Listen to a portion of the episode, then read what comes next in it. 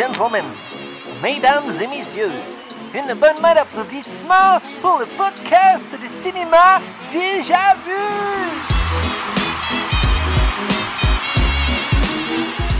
Salut à tous et à toutes, bienvenue dans notre podcast de cinéma. Euh, Aujourd'hui, c'est un épisode spécial parce qu'on a Max, le Joker français, qui est de retour avec euh, Capot et Simon. Max, comment tu vas? Ben, ça va très très bien, euh, le retour. Puis euh, du coup, euh, déjà vu euh, complet, full team, Ouais, avec un revenant. full presque team. Mais là, tu reviens pour une tâche pas facile. Oui, une tâche pas facile. Puis bon, ça fait, je pense, depuis le premier épisode où je suis venu qu'on doit le faire. Exact. Donc là, ça- enfin, Ça tombe bien parce qu'aujourd'hui, tu fais ton top 10 en même temps que lui à Simon. Puis Simon, je sais que tantôt il m'a écrit. Il m'a dit, euh, il m'a écrit un matin, il m'a dit Je suis stressé pour asseoir. ça va, Ah, Simon? pour vrai, là, moi, là, ça me stresse. Ben, non, c'est pas stressé, là. ça, c'est...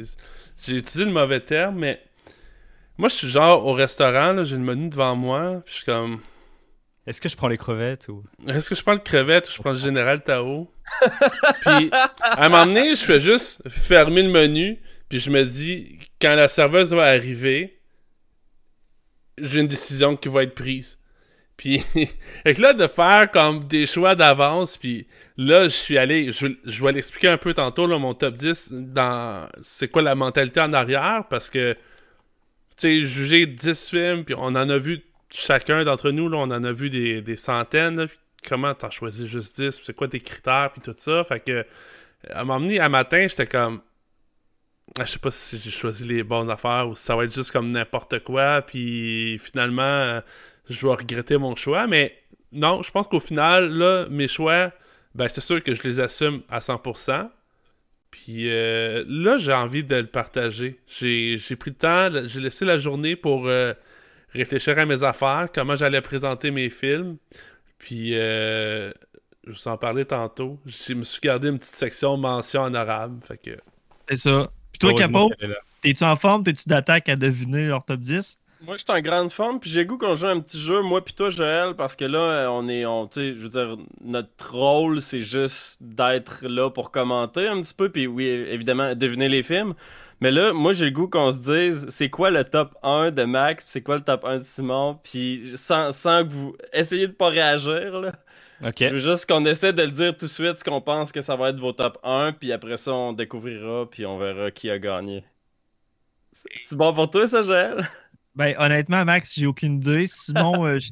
Simon, je sais que c'est un fan de sci-fi. euh, D'après moi, euh, il- j'avais j'avais le goût de dire tes deux, mais je suis pas sûr qu'il va aller là. Je pense qu'il va aller dans quelque chose de classique et honorable, genre Wolfman. Mais. Ah ouais, je vais garder Wolfman parce qu'à chaque fois qu'on parle de films qui a, que ça a rapport avec des, des wolves, les Wolfman, ils trippent bien raide. Puis il dit que c'est. dû mettre un chandail avec des loups. C'est ça. Non, non. Euh, avec des loups-garous. Fait que moi, moi j'irais pour le, le- le Universal Monster Wolfman. Ça, c'est mon, mon guess. En tout cas, si c'est pas son numéro 1, ça va être dans le top 3, je suis pas mal sûr. Max, j'ai vraiment aucune idée parce que t'écoutes tellement de films obscurs, puis t'as l'air d'un gars qui change d'idée euh, régulièrement sur c'est quoi un bon film. Fait que je sais pas. Honnêtement, Capo, peut-être qu'il il connaît mieux que moi. Là. Euh, ben moi je vais vous donner mes guess, hmm, puis j'ai pas pensé d'avance, fait que c'est on the go. Euh, Simon, moi je pense que, puis un petit peu comme toi Joël, je sais qu'il aime le sci-fi, j'hésite un petit peu entre Alien puis Terminator 2. je vais dire Alien parce qu'il en parlait avec Ouais. passion la dernière fois. Puis il nous a jamais dit que c'est son film préféré, mais pour vrai, euh, Simon il dit juste pas euh, c'est lequel son film préféré ever, c'est ça, exact. Je suis un homme de vrai peu d'émotion, je garde ça euh, ref- refoulé comme un homme. mais J'ai non, pas écouté, blague à euh, part, là, mais euh, nice J'ai pas écouté votre épisode sur Alien, mais pour mettons que je mets un guest sur Simon, j'avoue que c'est ce que j'aurais dit. J'aurais hésité Ah entre ouais? tes deux et celui-là aussi. Enfin, j'aurais été comme toi, Capo, je pense. Ok, c'est good. Puis Max, toi, je pense que euh, j'ai fait la gag souvent. The worst person in the world. Je, je comprendrais pas pourquoi il serait pas dans ton top 10. Il y a besoin d'être au moins dans ton top 10. Je peux pas. Il faut que ce soit un Claire Denis ton top 1. Fait que euh, beau travail, c'est ton top 1. voilà. Ok. C'est bon. Yes! Bon, ben, merveilleux. Puis, dans le fond, comment qu'on va fonctionner, c'est qu'on va partir de la position 10. 10, 9, 8, 7, jusqu'à 2. Vous allez dire votre numéro 2. Mais avant de dire votre numéro 1, vous pouvez balancer des mentions honorables. On va essayer de faire ça vite. Qui Ben là, est-ce qu'on alterne comme mon numéro 10, Non. le numéro 10 Non, à... non, non. Vous faites. Non. Là, ça va être un des deux qui commence, qui fait toute sa part. Puis J'ai goût de commencer avec Max. Question euh, d'ancienneté, euh, de, de, d'honorabilité. ouais. C'est l'invité, tout. J'ai goût, j'ai goût de commencer avec toi. Ça te dérange Ouais. Simon? Nostalgie. Zéro.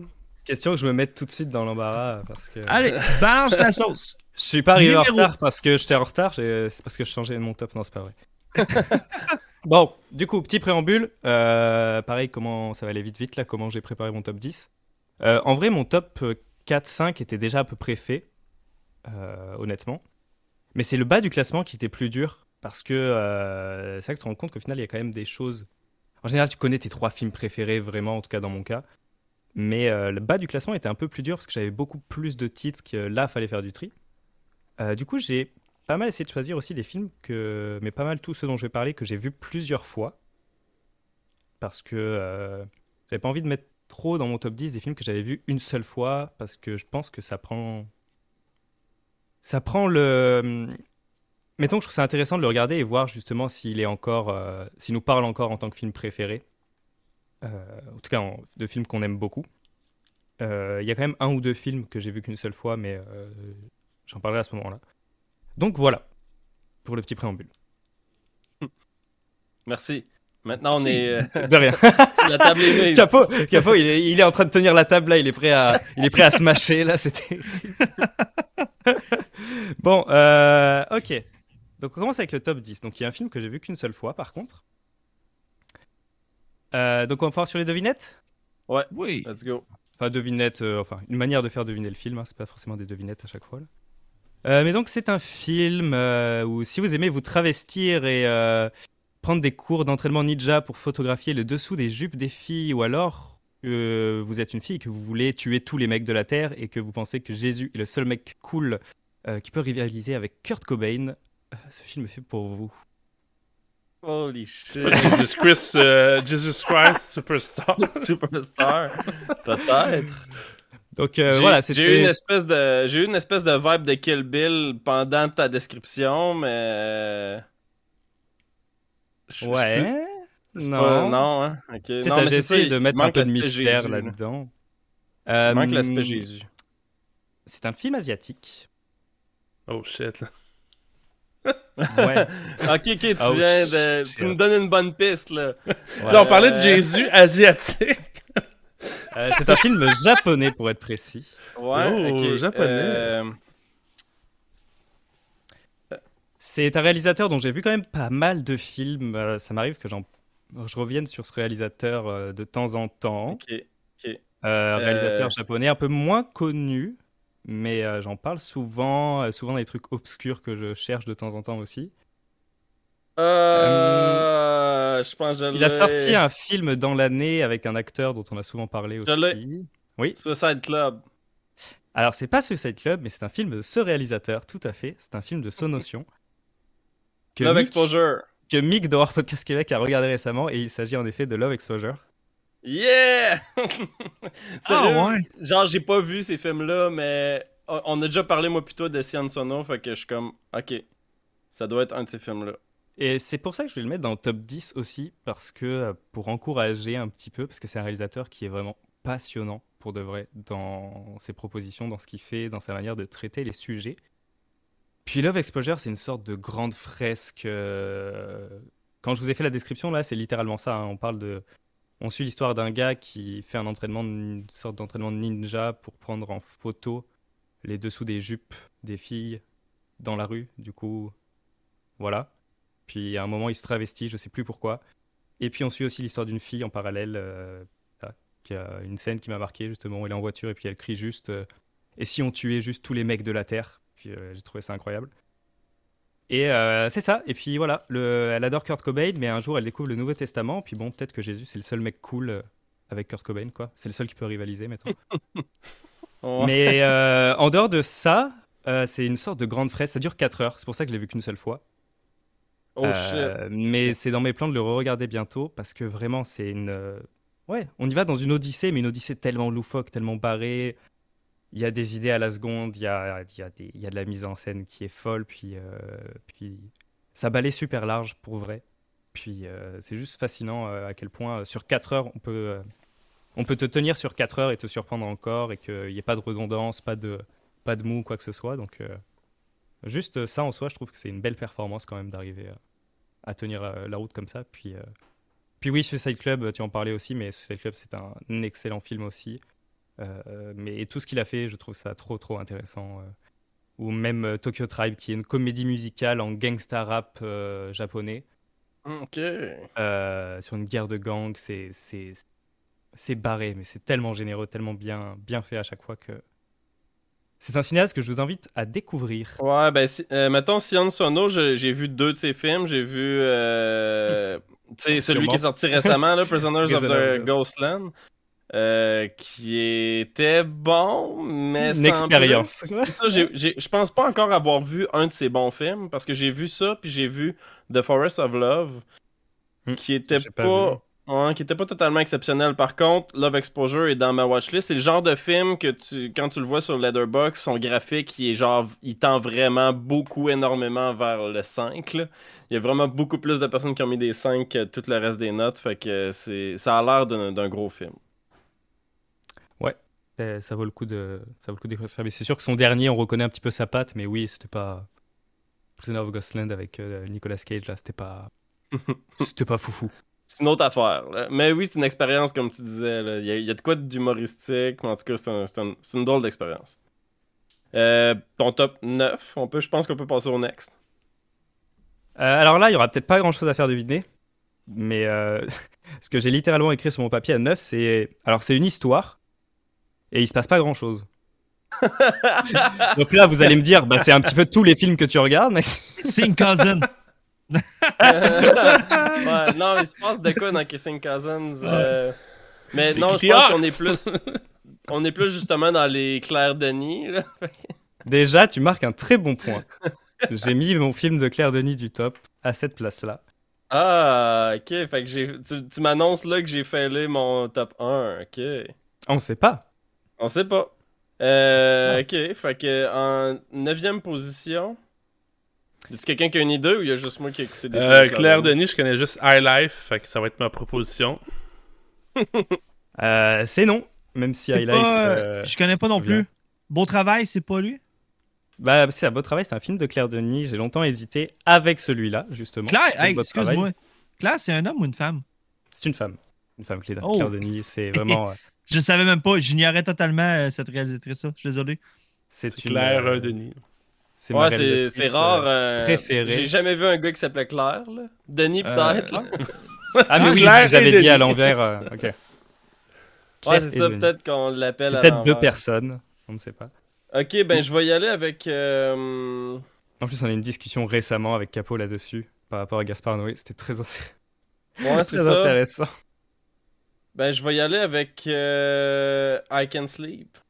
Et oui, c'est J'ai pas sommeil, mon top 9. Euh, j'ai longtemps hésité avec Beau Travail, mais Beau Travail, je l'avais vu qu'une seule fois. C'était une bonne claque que je me suis pris. Mais J'ai pas sommeil, euh, c'est un que j'ai revu plusieurs fois et avec le luxe que j'ai de pouvoir réécouter des films au vidéoclub en travaillant. Donc les réécouter d'un certain œil, mais ça fait que tu prends le temps de catch des choses en plus, mine de rien, et de le réécouter plus souvent. Puis, euh, dans le fond, c'est juste l'histoire d'un fait divers. Elle s'est inspirée d'un fait divers qui est euh, un tueur euh, en série, un tueur en série qui, qui tuait des vieilles personnes seules dans leur appartement pour juste prendre leurs bijoux, etc. Sais, les personnes que tu vas mettre plusieurs jours à retrouver ou à constater que elles sont mortes parce que c'est déjà des personnes qui ne sortent plus de chez eux ou des choses comme ça. Mais elle traite ce fait divers en, en filmant toute une galerie de personnages, donc une immigrée roumaine, il me semble, ou lituanienne, qui arrive à Paris, en filmant une famille, euh, en filmant euh, quelqu'un qui tient un hôtel, etc. Et parce qu'elle voulait illustrer la manière dont les faits divers traversent notre vie, euh, mettons euh, comme... euh, on- parce qu'on en parlait de temps, de temps en temps, mais en prenant ce qui s'était passé à Québec pour Halloween, par exemple, on va dire qu'il était un fait divers assez morbide, etc. Euh, au final, chacun l'a vécu d'une certaine manière, l'a entendu à un moment donné, quoi que ce soit, mais chacun vivait ses trucs de son côté. Et elle illustre un petit peu de cette manière-là, et je trouve ça du coup super intéressant parce que ça dépeint une sorte. euh, C'est pour ça que je dis c'est une histoire, et il se passe pas grand-chose, parce que c'est un peu comme la vie. Mhm. Il se passe des choses, Mais mais c'est vraiment, c'est vraiment intéressant comment tu, tu en parles. là. Puis je, je vous en ai probablement déjà parlé, mais moi, l'exemple que tu donnes est bon parce que j'ai, moi, j'ai vécu l'attaque euh, à l'Halloween à Québec de près.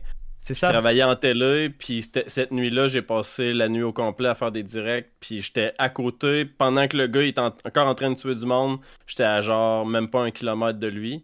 Fait que euh, je l'ai vécu de près, puis juste de me dire que tout le monde l'a vécu différemment. Je sais que mon frère il regardait la télé en même temps, puis genre, tu sais, il m'a texté en même temps, puis euh, j'étais derrière la caméra à ce moment-là. Là. Fait que il y a une autre affaire, c'est que je me sentais près de mon frère. Puis en tout cas, tout plein de choses de même, mais on pourrait discuter longtemps de ce genre d'événement-là, genre qu'est-ce que j'étais en train de faire à ce moment-là et tout. Puis euh, tu viens de me donner le goût d'écouter le film vraiment beaucoup. Ben, J'avoue qu'avec ton expérience, peut-être intéressant, mais du coup, c'est un peu ça, parce que ben, on faisait chacun des choses différentes. Il y en a même peut-être qui n'ont pas entendu parler, qui l'ont entendu parler plus tard, euh, puis euh, liés ou pas liés. euh, mais voilà, c'est super intéressant. Donc, c'est quand même des personnages qui, ont une sorte de petit lien entre eux quand même, où ils se croisent à un moment donné, etc. C'est pas non plus euh, quelqu'un dans une campagne, quelqu'un. C'est ça, que je veux dire. On suit pas non plus quatre trucs complètement distincts. Là, on sent que c'est une, une vie qui se passe. Mais euh, c'est intéressant pour ça. euh, Puis de coup, beaucoup n'ont pas.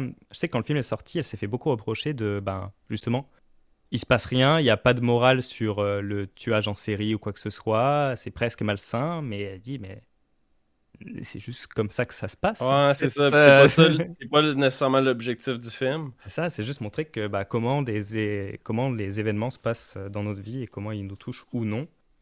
Et, euh, ou comment on en est proche ou éloigné. Donc euh, pour ça, j'aime énormément ce film. Puis il y a une des plus belles scènes de drague euh, que j'ai vues au cinéma dans ce film. Euh, voilà. Ça Drague dans le de- sens euh, de drag queen. Non, de, non, non, de drag queen, queen. En tout cas, de performance. euh, de performance. Euh, cool. Voilà. C'est vraiment un film incroyable. Nice. Euh, juste pour closer. Juste pour closer ton, ton numéro 9, euh, Claire Denis, j'ai vu deux de ses films. J'ai vu euh, Beau Travail puis White Material. Je suis pas encore convaincu. Par contre, encore là, c'est un autre film que tu m'en parles tellement souvent. Ben, une réalisatrice, en fait, que tu m'en parles tellement souvent que il faut que je continue à rechercher ce que je pourrais aimer là-dedans. Euh, puis justement, I Can Sleep, euh, ça fait longtemps qu'il est dans ma watchlist, puis je vais essayer de l'écouter le plus rapidement possible. C'est beau, mais le but c'est ça. hein, c'est, euh, je me doutais qu'il y allait quand même avoir des films. Il y aura des films que vous avez vus. hein. Vous inquiétez pas, c'est promis. Non, c'est ça, juste pour sinon, le ça va être... fait que dans le High Life euh, de Claire Denis, Ah.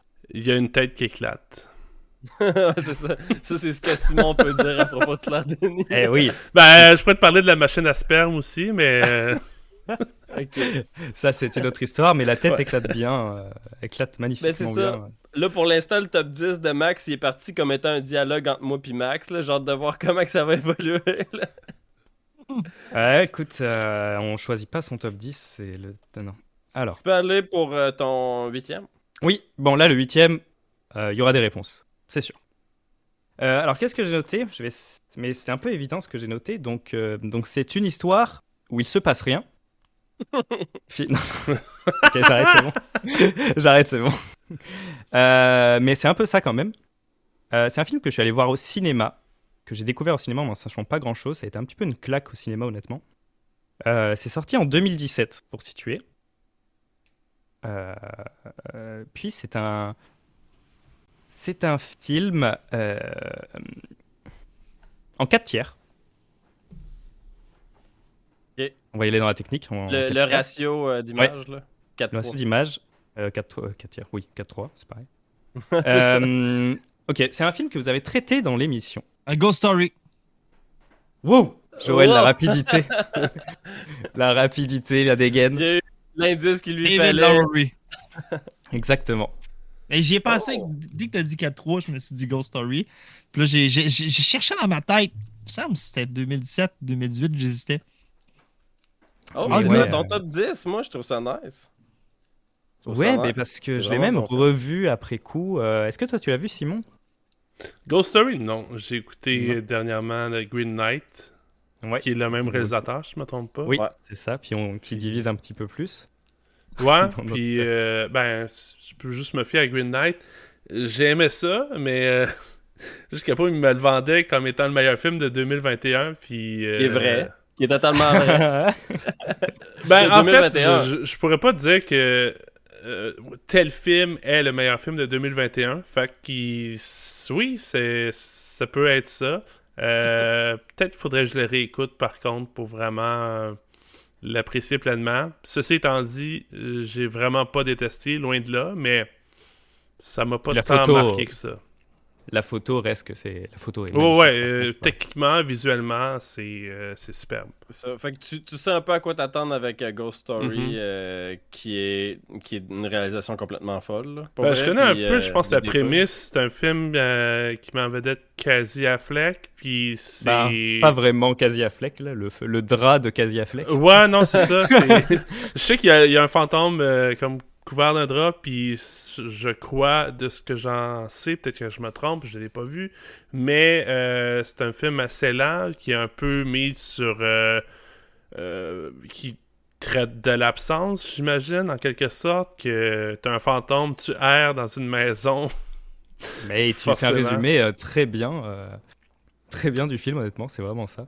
Je vais faire un euh, petit ouais. shout-out à ma scène préférée. Euh, le dude qui se fait un gros monologue euh, pendant le party. Je pensais que t'allais dire la tarte. Moi c'est la tarte personnellement, mais Moi, tu c'est la tarte. Non, puis Simon, mais que tu vois, il y a une tarte dans l'écran, fast forward. Non! C'est la meilleure scène. même en Ah. faisant fast forward, je suis sûr que tu catches pas. Puis c'est ça, ça. même si, tu fais, même si tu fais fast forward, tu vas trouver ça long. Shit. Non, c'est pas long. Moi je suis pas d'accord avec ça. Ah, c'est pas Mais si ça, c'est ce que j'avais dit. Mais d'ailleurs, c'était grâce à cet épisode que j'avais- t'avais envoyé un message, Capot. Donc c'est un peu grâce à cet épisode que je suis là aujourd'hui aussi. Oh, nice. On s'en souvient. Numéro 7. Donc le Ghost Story, puis la musique. La musique qui reste dans la tête euh, de manière incroyable. Euh, numéro 7, là c'est le moment où j'avais mis un petit switch entre mon 6 et 7. Mais donc je vais y aller dans comment je l'avais fait initialement. Euh, alors 7, euh, c'est un film euh, qui vraiment, euh, ça me met dans un mood incroyable. Enfin incroyable. Ça me met dans un mood. Euh, une devinette assez simple hein, quand même. C'est un film où, un... où le personnage principal est un, un homme et il tombe amoureux de son système d'exploitation. Ah, Ah, c'est un. her, her, Je her, l'ai eu. C'est très sympathique à entendre. Plein de Québécois qui disent her. Ah! We'll, we'll Ah, let the dogs out. Guess who's back, man? deux. Deux en ligne. Good job, Joël. 2 à 2. Euh, Deux à deux. donc c'est ça, Heure de Spike Jones en 2013. Euh, je pense que l'épisode qu'on avait fait, Joël dessus, est sorti, celui-là. Ça fait pas partie Oui, des épisodes oui. cachés, hein, il est sorti. hein. Oui, avec Scarface en double. C'est ça. Donc, Très euh, belle ben, découverte, hein, grâce à toi, merci. Oui, c'est vrai que tu l'avais jamais vu. Mm. Mais euh, oui, donc c'est un film qui, me- moi, me met dans un mood absolument incroyable. La photographie, je trouve tout incroyable. La photographie, la musique, les jeux des acteurs, le...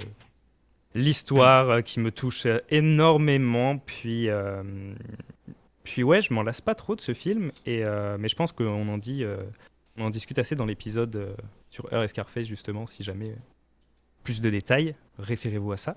Mais c'est Mais un. donc, alors, ça, vous Ouais, l'avez ben- tous vu, je pense. T'as-tu autre chose à dire? Ouais. Moi, j'ai goût de parler du réalisateur. Spike Jones, qui Mhm. est un maître. là. Non, mais pour vrai, je l'adore. Puis il a travaillé quelques fois avec euh, Charlie Kaufman. On parlait déjà la semaine passée aussi euh, de The Holy Mountain. Euh, C'était un de mes trois choix. Là, Holy Mountain n'a pas rapport. là. Ouais, C'est, Bring John Malkovich. John Malkovich, qui est réalisé par Spike Jones, un autre fucking bon film. Adaptation, excellent film. Fait que Spike Jones, un réalisateur à suivre. Puis- mais vas-y, Max, parle de Her. Euh, mais tu vois, déjà, pour parler de Spike Jones, euh, c'est ça que je voulais aller vérifier, mais c'est le seul film que j'ai vu de lui. J'ai pas eu le temps d'approfondir plus encore euh, ce- Oh. euh, sa filmographie. J'aimerais être à ta place. Mais oui, je comprends. Mais donc, c'est ça. j'ai hâte. moi, j'ai très envie de voir Adaptation. J'ai toujours pas vu, donc, Being John Malkovich non plus. Euh, donc, oui, j'ai hâte. Mais Heure, euh, pour revenir à Heure, ben, le casting est juste incroyable entre Rooney Mara et Joaquin Phoenix. euh, on en parlait Joaquin Phoenix est très souvent toujours à sa place quand il joue. Là, je le trouve, je l'ai jamais trouvé aussi bon que dans Heure. Euh, avec la voix de Scarlett Johansson euh, qui a, juste avec sa voix arrive à être un, personnage incroyable, Euh, ce qui est quand même assez fort. Et puis non, je sais pas, tous les sujets dont ça traite, et puis la manière dont ça traite justement les relations amoureuses, la rupture et les sentiments et la communication, etc. Je trouve ça incroyable. J'avais déjà dit dans l'épisode que pour moi, c'est pas un film qui parle tant que ça de la technologie, qui est un aspect qui a pu en déranger certains. Ouais, mais moi, je trouve Euh. que, un, c'est un film qui parle beaucoup de solitude. Bah, ça parle beaucoup de solitude, et moi, ce que j'avais dit à Joël, c'est que si tu enlèves le fait que ce soit un système d'exploitation, euh, la, personnalité euh, est tellement humaine que ça pourrait juste être un amour à distance. Mhm. Et quand tu le prends comme ça, et quand tu le prends comme ça, euh, c'est quelque chose, c'est une des choses les plus folles que j'ai vues à ce sujet-là euh, sur euh, là-dessus. Et donc c'est pour ça que je sépare en tout cas beaucoup l'aspect technologique pour ma part, même si en soi c'est intéressant quand même de le prendre en compte dans un autre, dans une autre réflexion, mettons. Mais donc c'est pour ça qu'il fait vraiment partie de mon top euh, 10. J'avais dit que je voulais l'enlever d'ailleurs à la base parce que justement on en avait parlé, puis que je m'en étais servi comme joker pour pas en avoir à parler. Mais Mhm. Non, il est obligé d'être dedans parce que euh, j'aime trop. Good, tant mieux. Euh, un petit fun fact sur euh, Spike Jones, il est crédité writer sur tous les films de Jackass. Qu'est-ce que t'écris quand t'écris un film de Jackass? Bonne question. Eh mais les il- gars, j'ai une idée. C'est ça. C'est Oh, ça. Ça me surprend. D'ailleurs, on, le- six? on le voit dans euh, Jackass euh, Forever, on l'aperçoit Mm. à un moment. Cool. Numéro 6, je suis prêt. Euh, numéro 6, euh, donc ça, c'est pas un film que vous avez. Je pense que personne l'a vu. Donc euh, c'est génial. Encore un moment de solitude. Euh, des- c'est un J'ai film, des chances de savoir c'est qui le réalisateur. Euh, oui, toi, tu as des chances de deviner. Mais tout le monde, mais euh, enfin, je sais pas. Euh, c'est un film français, sorti en 2016. Euh, Qu'est-ce que j'ai noté pour mon numéro 6 J'ai noté terrorisme, Paris, métro, centre commercial, fuck le capitalisme. Donc euh, ça, je me Ah. suis dit que ça parlerait à Capot, parce que... Ouais. Parce que hein. Euh, tu un film asiatique aussi? Non, c'est un film français. Ok. C'est un film français euh, en 2016. On en a parlé un petit peu récemment dans une des discussions. Euh, C'est ça, il y a une sorte de, on va dire, de, de préparation de de- d'actes on va, qu'on va qualifier de terroristes, entre guillemets. Euh, c'est une réflexion sur euh, le capitalisme en tant que tel. C'est une narration qui est, que je trouve euh, super intelligente et super changeante. Le réalisateur est un est acteur dans Titan. Mhm. Il joue le père. ouais, c'est ça. Il joue le père qui se. Il joue le père de. Vas-y, parle pendant qu'on va chercher c'est qui. Euh, Ouais, c'est il était- Vincent Lindon, mais. Non, non, non. Qui joue le vrai père. Le vrai père. Oui. Et, euh, c'est un... et cette personne a été prof euh, de Julia Ducournau euh, à la FEMIS, l'école de scénaristes de Paris. Enfin, scénariste. Ok. Plus l'acronyme exact. Euh, Mais d'ailleurs, tu as vu. Nocturama. un- Oui, c'est Nocturama, ce film-là. Donc de Bertrand Bonello. Puis euh, c'est ça, il me semble que Capo, il y a pas longtemps, tu avais vu Zombie Child. J'ai vu Zombie Child. Excellent film. Fait que Nocturama est tout de suite. Il est déjà dans ma watchlist, encore une fois, mais euh, Nocturama devrait pas tarder. Mais ça, Zombie Child, moi j'avais trouvé ça une proposition d'horreur super intéressante. Puis c'est le premier que j'avais vu de lui. Puis ça- oui, ça l'est vraiment une proposition d'horreur super intéressante et sur le mythe du zombie. Euh, mais Nocturama, c'est un film que la bande son, je l'écoute tellement souvent. Euh, la bande son est incroyable. D'ailleurs, il, en a parlé de comment il avait pensé la bande son parce qu'il en, il en a composé une partie. Puis c'est vraiment divisé. Toute la première partie, c'est une bande son composée. La deuxième partie fait un peu office de playlist parce que ce sont les personnages qui mettent la musique euh, de manière intradiégétique dans le film, comme des jeunes qui écoutent de la musique. Du coup, il y a cet aspect où il y a de la composition et des choses qui sont extra-diégétiques. Puis après, une partie vraiment où c'est les personnages qui contrôlent la musique, puis ils jouent vraiment avec euh, l'aspect sonore du film qui est, fou. Ils réinventent comment utiliser les split screens avec des caméras de surveillance. Euh, c'est super inventif. Et la narration un peu lente au début, un petit peu, qui peut perdre un petit peu. Mais c'est un film avec plein de clés qui prend vraiment de la valeur à la réécoute et puis qui a un climax que je trouve absolument incroyable. Euh, pour vrai, je l'encourage à voir ça? Parce que, pareil, c'est les propositions qui changent. C'est sûr qu'en vrai, ça peut. Tu peux commencer, au bout d'un quart d'heure, tu te dis Ok, j'arrête le film, euh, j'ai pas envie de regarder ça parce que je pense que tu peux très, très vite t'emmerder si c'est pas ton truc, quoi. Mhm. Mais euh, ça vaut le coup. Ça vaut le coup. Avec des, des- voilà, sont. Il prend souvent des acteurs qu'on n'a jamais vus en plus, donc il n'y a pas d'identification, rien du tout. C'est assez fort pour vrai. Les, les performances sont assez assez marquantes. Nice. Écoute, moi, tu m'as parlé de- d'anticapitalisme, puis euh, j'ai vu qu'il était sur Netflix, fait que un Easy Watch.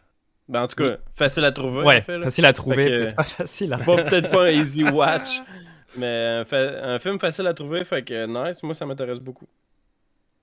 Hey, euh, là, c'est du sérieux. Top 5. Oui. Oh. Euh, alors, c'est ça, le top 5, je tourne ma petite feuille de notes.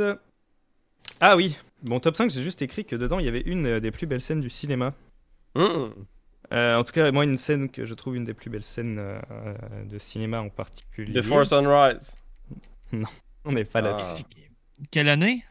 Euh, c'est un film de 2003. Hmm. Euh, Il y a un, un acteur ou une actrice, ce sera la deuxième fois qu'elle revient dans le top, dans ce film-là. Euh, vous avez traité un- d'un film de la personne qui a réalisé euh, ce film, mais vous n'avez pas traité de ce film-là. C'est quoi la provenance? Euh, c'est américain. Ouais. En c'est un film américain, là, une production américaine, peut-être une coproduction. Mais euh, si je dis la coproduction, euh, je sais pas si c'est une coproduction, mais si je dis la coproduction, j'ai peur que ça donne trop d'indices parce que. Parce que euh, c'est ça. Euh, là, t'as dit, vous avez traité ou euh, on a traité? Ça t'inclut-tu? T'étais-tu là? Ah, ah, Réponds à la question. Ah non, j'étais pas là, j'étais pas là. En effet, vous l'avez traité d'un film de la réalisatrice, du coup. Oups, euh, déjà on donne un indice en plus. Oh. Donc un film de la réalisatrice, vous en avez traité, et c'est une euh, coproduction, effectivement, mais si je dis la coproduction, c'est peut-être plus simple. Coproduction États-Unis-Japon. C'est. Euh, euh, ok, c'est euh, Lost in Translation. ouais. Oui, bravo. Quelqu'un a eu le euh, Simon a eu la réalisatrice, puis... euh, C'est qui la réalisatrice? Sofia Coppola. Puis du coup, c'est un épisode qui n'est pas sorti, donc c'était ça le petit tricks du coup. Ouais, Et vous l'avez traité, mais euh, On l'a traité, mais on l'a jamais sorti, malheureusement. L'épisode légendaire, là, faut, faut le souligner. voilà. Donc, euh, mais c'est ça, donc oui, Lost in Translation euh, en top 5. Parce que euh, je sais que Capo l'a vu, puis on en a discuté longuement après euh, du fait que. Bah, toi, je sais que tu as trippé sur Virgin Suicides, et puis oui, c'est un film à voir, c'est un film absolument génial. Mais euh, Lost in Translation, euh, j'ai beau le réécouter, euh, ça, me, ça me touche toujours autant, et je trouve ça toujours autant incroyable. L'utilisation de la musique qu'elle a, euh, l'utilisation de tout, de tout. Je trouve ça fou. Bill Murray qui sourit, je trouve ça fou. Si je peux Euh. lire mon review que j'ai fait sur Letterboxd. Euh, deux Américains privilégiés et irrespectueux qui font rien à Tokyo. Fait que euh, moi c'est ce que j'ai pensé du film. J'ai pas trop, j'ai pas aimé ce film là. Ouais, non, c'est même pas que tu l'as euh, pas tant trippé, c'est que t'as, ouais, tu l'as pas aimé. Ouais c'est ça, mais j'a- j'adore Sofia Coppola, mais je trouve que ça c'est en tout cas, moi pour moi ça a pas marché. là. Vous l'avez vu, euh, ouais, Simon et, euh, et Joe Ben, je le connais. non, je, non. hmm, je devrais l'écouter, je crois. Euh, ça fait longtemps moi, je- que. Ben. Sofia Coppola, je, je l'avais pas tant vu ces films. Puis Virgin Suicide, euh, ben, on se souvient toute ma take légendaire sur l'épisode légendaire. oui. Bah oui, on s'en souvient. On s'en souvient tous. Mais euh, ben, ça C'est donne vrai, envie Simon, tu as d'écouter pleuré. plus. On a Ah, tous j'ai eu pleuré des petits moments d'émotion. Non mais c'est le meilleur épisode ever. On a tous pleuré. J'ai pas pleuré pendant le film, j'ai pleuré quand tu me dis que t'as égaré l'épisode.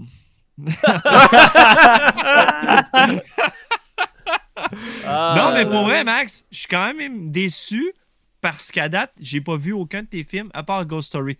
Mais d'un autre côté, je suis content parce que tu réussis à me les vendre. Puis c'est ça que je voulais. Euh, Oui. moi, moi, là, ce que j'aime des top 10, c'est que j'engraisse ma watchlist. Parce qu'elle n'est pas encore assez. euh, elle est pas encore assez grosse. C'est sarcastique. Mais non, mais pour vrai, j'aime ça. Puis euh, justement, continue. Numéro 4 ou tu avais d'autres choses à dire? À part que pareil, Lost in Translation, vraiment, j'avais, avant de le voir, je me disais, bof, un, un jour faudra regarder ça. Apparemment, c'est pas trop mal, quoi. Puis- et puis, puis je l'ai regardé, et puis je me suis pris une claque, me suis pris une claque euh, dans la gueule et. euh, et ouais, et ouais, pour moi, il y a une des plus belles scènes euh, du, de cinéma dedans. euh. Ouais, une scène que moi, à l'inverse, j'ai trouvé un petit peu limite horrible à regarder, mais bon. Ouais, c'est. T'as- rien compris, t'as rien compris. C'est ça, c'est moi qui n'ai pas compris. Tantôt, quand t'as dit une des plus belles scènes du cinéma, j'ai failli dire Happy Gilmore pour la scène du patin. Ah, Mais, euh, voilà, ça c'est la deuxième scène, c'est la deuxième plus belle scène Les du dates cinéma. n'étaient c'est, pas. euh, fait que- Voyons! la scène de patin Happy entre Adam. Sandler puis Julie Bowen. dans- Il y a la deuxième meilleure scène de l'histoire du cinéma dans Happy Gilmore.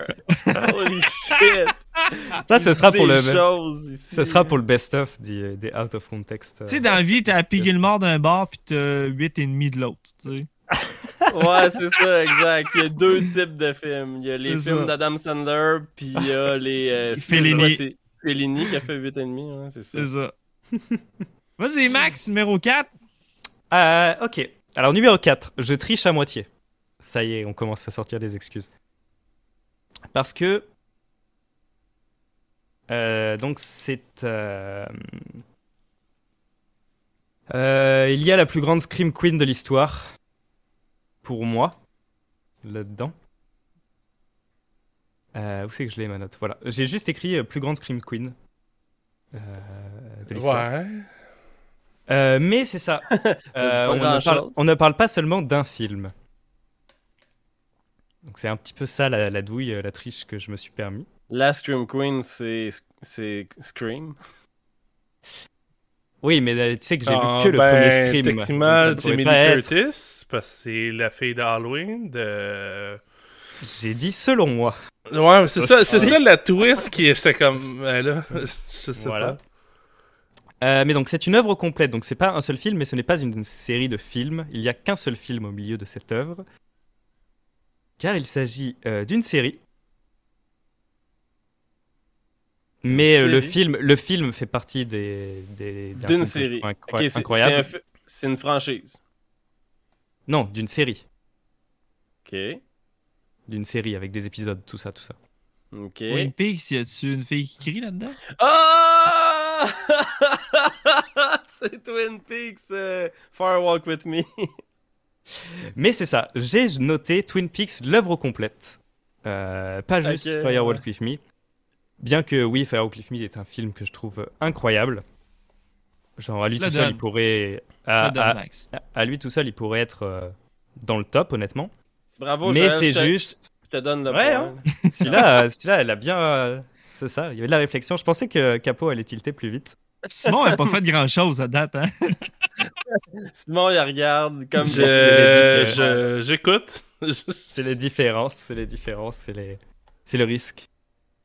Mais euh, oui, Twin Peaks, on en a quand même souvent parlé euh, dans nos conversations, etc. Mais euh, j'ai pris l'œuvre complète parce que bien que les deux premières saisons, on peut peut-être plus parler de séries. euh, avec Firewalk With Me, avec la saison 3, pour moi, on est vraiment sur une... C'est une œuvre de cinéma, ça dépasse, ça dépasse le support qu'est la série, je trouve. Puis c'est une série qui m'a procuré, je pense, tout le spectre des émotions possibles et imaginables. Parce que j'ai ri, j'ai pleuré et j'ai jamais été autant terrifié que devant euh, Twin Peaks. Euh, donc euh, pour moi, c'est une sorte d'œuvre ultime. Un Ouais, petit peu. Si je peux backer ce que tu dis, oui, effectivement, c'est euh, du total génie. C'est, c'est l'œuvre, le chef-d'œuvre de David Lynch, j'ai envie de dire. Euh, puis, ben, tu sais, le film Fire Walk With Me, puis juste, tu sais, pour être legit, j'imagine que t'as mis Fire Walk With Me dans ton top. euh, c'est, le film que t'as mis parce que c'est un film. Non, j'ai écrit, euh, j'ai écrit œuvre complète. Mais tu sais, je veux dire, moi, je vais te le donner, là. Soyons legit. Le film For a Walk With Me, mais ça sous-entend que t'écoutes le reste aussi, là, on s'entend. Oui, là, oui. Parce que t'écoutes pas For a Walk With Me tout seul. Là, Non. En même, en même temps, je tiens à dire aux auditeurs, ben c'est ça, écoutez pas For a Walk With Me tout seul, là, vous allez rien catcher, là, ça va être, ça va être poche. là. Rien catcher ou faire spoiler les deux premières saisons. C'est ça. Fait qu'écoutez les deux premières saisons de Twin Peaks, écoutez For a Walk With Me, puis là, ça va être une expérience assez, euh, assez unique.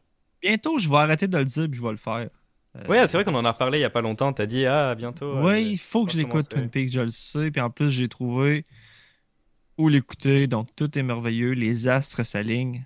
Mais juste le pilote, parce que je l'ai réécouté, c'est la semaine dernière, le pilote de Twin Peaks euh, que je, je commence à connaître par cœur, honnêtement. euh. à force de le réécouter, là, j'ai réécouté au vidéoclub, puis il y avait encore des moments où, même en, train en train de travailler, je regardais même pas l'écran, j'avais des, des larmes d'émotion qui me venaient à certains moments du pilote. euh. C'est non, non, c'est pour, Il moi est c'est inoubliable, fini, le là. pilote, là. Quand Ouais, t'écoutes ouais. le pilote pour la première fois, tu sais pas dans quoi tu t'embarques, là. Tu réalises pas à quel point ce pilote-là, il, il va Et- te marquer. Et le réécouter à la fin de la saison 3, c'est c'est aussi une expérience. c'est- Je trouve ça intéressant de le réécouter à la fin de la saison 3. Même si euh, c'est pas forcément un éclairage en plus ou quoi que ce soit, c'est whatever. C'est juste le fait de se dire, oh, on est parti. Enfin, juste de voir d'où tu as commencé cette épopée c'est de, ces, que tu as, de la claque que tu viens de te prendre, c'est c'est- c'est génial. En effet. Nice, Euh, on a parlé donc, de Twin euh, Peaks. Oui, bah oui, parce que voilà, il fallait en parler, il fallait en parler. Mais qu'on- euh, ouais. On arrive au top On est 3, rendu au là. top 3, ouais, c'est ça? Ouh, Ouais. c'est sérieux. 3. C'est du sérieux.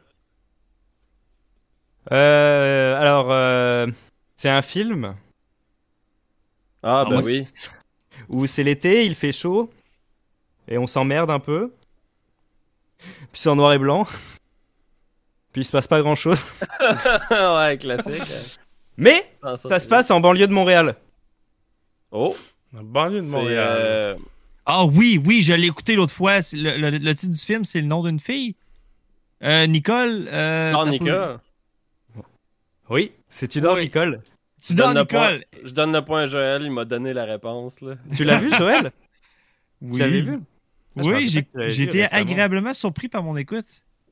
Ah ouais, bah euh, vas-y, je te laisse euh, commencer à lâcher un mot dessus.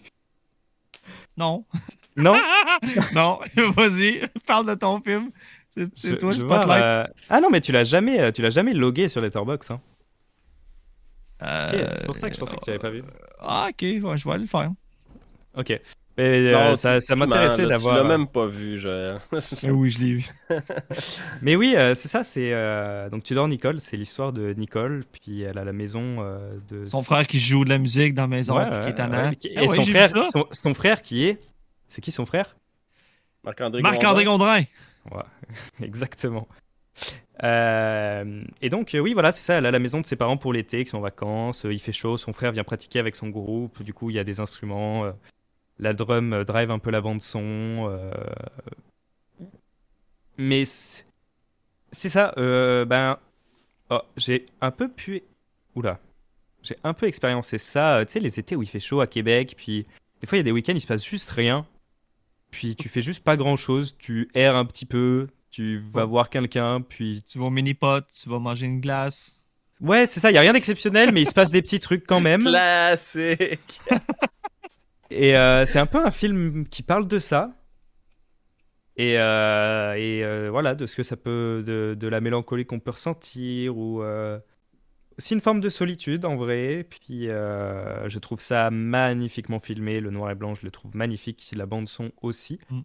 Puis donc voilà, j'ai un film québécois dans mon top 10, euh, dans, mon, Ben top, dans mon top 3. Nice. Moi, je l'avais écouté sur la recommandation de Sophie Grec de Pardon le cinéma.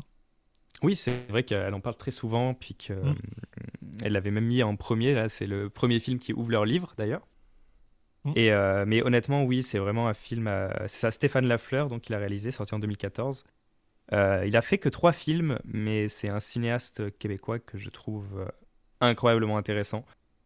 Euh, Ouais, j'ai jamais vu aucun. J'ai vu aucun de ses films, puis. Con- euh, Et c'est vraiment, si tu le fais dans l'ordre chronologique, c'est intéressant parce que c'est vraiment de mieux en mieux. Cont- Continental, c'est c'est vraiment une petite comédie noire, pareil, très très lente. Il y a, par contre, il y a toujours un rythme assez lent dans ces films. Mais euh, c'est sympathique. Puis il y a, y a Fanny Mallette qui est euh, mon crush québécois ultime. je pense. Euh, J'aime comme a- trop le, le titre pour pas l'écouter. Le Continental. Continental, un film sans fusil. Ouais, c'est bon. génial, c'est génial comme titre. Puis euh, après, En Terrain Connu, qui est, euh, qui est vraiment pas loin euh, de Tudor Nicole, mais Tudor Nicole, c'est un level au-dessus, et, et la scène finale me laisse en larmes d'une manière. euh, Tu vois encore une fois un film que t'as adoré, qui est sur ma watchlist, puis que- qui tarde à être écouté. Mais ça va arriver. Voilà. Là, pour vrai, puis on s'en parle aujourd'hui, puis on dirait qu'à chaque film, je suis comme, moi, je vais l'écouter la semaine prochaine, mais là, on est rendu à quoi? 7 films? Il faut que j'en écoute 7 la semaine Au moins un. plus, au, au- au moins un, au moins un, parce que là, c'est ça. Ah ben check, moi, ça va être 10 films, j'ai l'impression. On va se faire un marathon du top 10. Euh, Simon, moi, je m'attends à avoir pas mal vu tous les films qu'il a nommés, contrairement Eh, à... moi, je- pour vrai, je pense pas. Donc, je pense qu'il y Contrairement à rattrapage à faire aussi. euh, pour. Numéro 2, Max? Euh, numéro 2. D'ailleurs, c'est un donc numéro 2, c'est un cinéaste qui a pu euh, influencer le travail de Sofia Coppola pour Lost in Translation. Euh, Francis Coppola. donc, Ça aurait été trop facile. euh, mais donc Ta le fond- logique est indéniable, Joël, là-dessus. Là, Wow. mais... Bah, c'est ça. On peut lui donner Ouais. le point déjà, je pense. Ouais, c'est ça, je pense. Vous, vous pensez que c'est ça? Non, non, c'est Non. pas Non, mais juste pour le... Ouais, ok. Pour la blague. Euh. Mais c'est peut-être ça aussi, là, c'est ça l'affaire. Bon, vas-y, ouais, continue, ouais. Max. Alors que j'ai, alors que j'ai, j'ai- on a discuté que j'ai vu aucun film de guerre. euh, tout cas. Euh, mais je vais mettre ce que j'avais déjà écrit euh, sur euh, pour décrire ce film.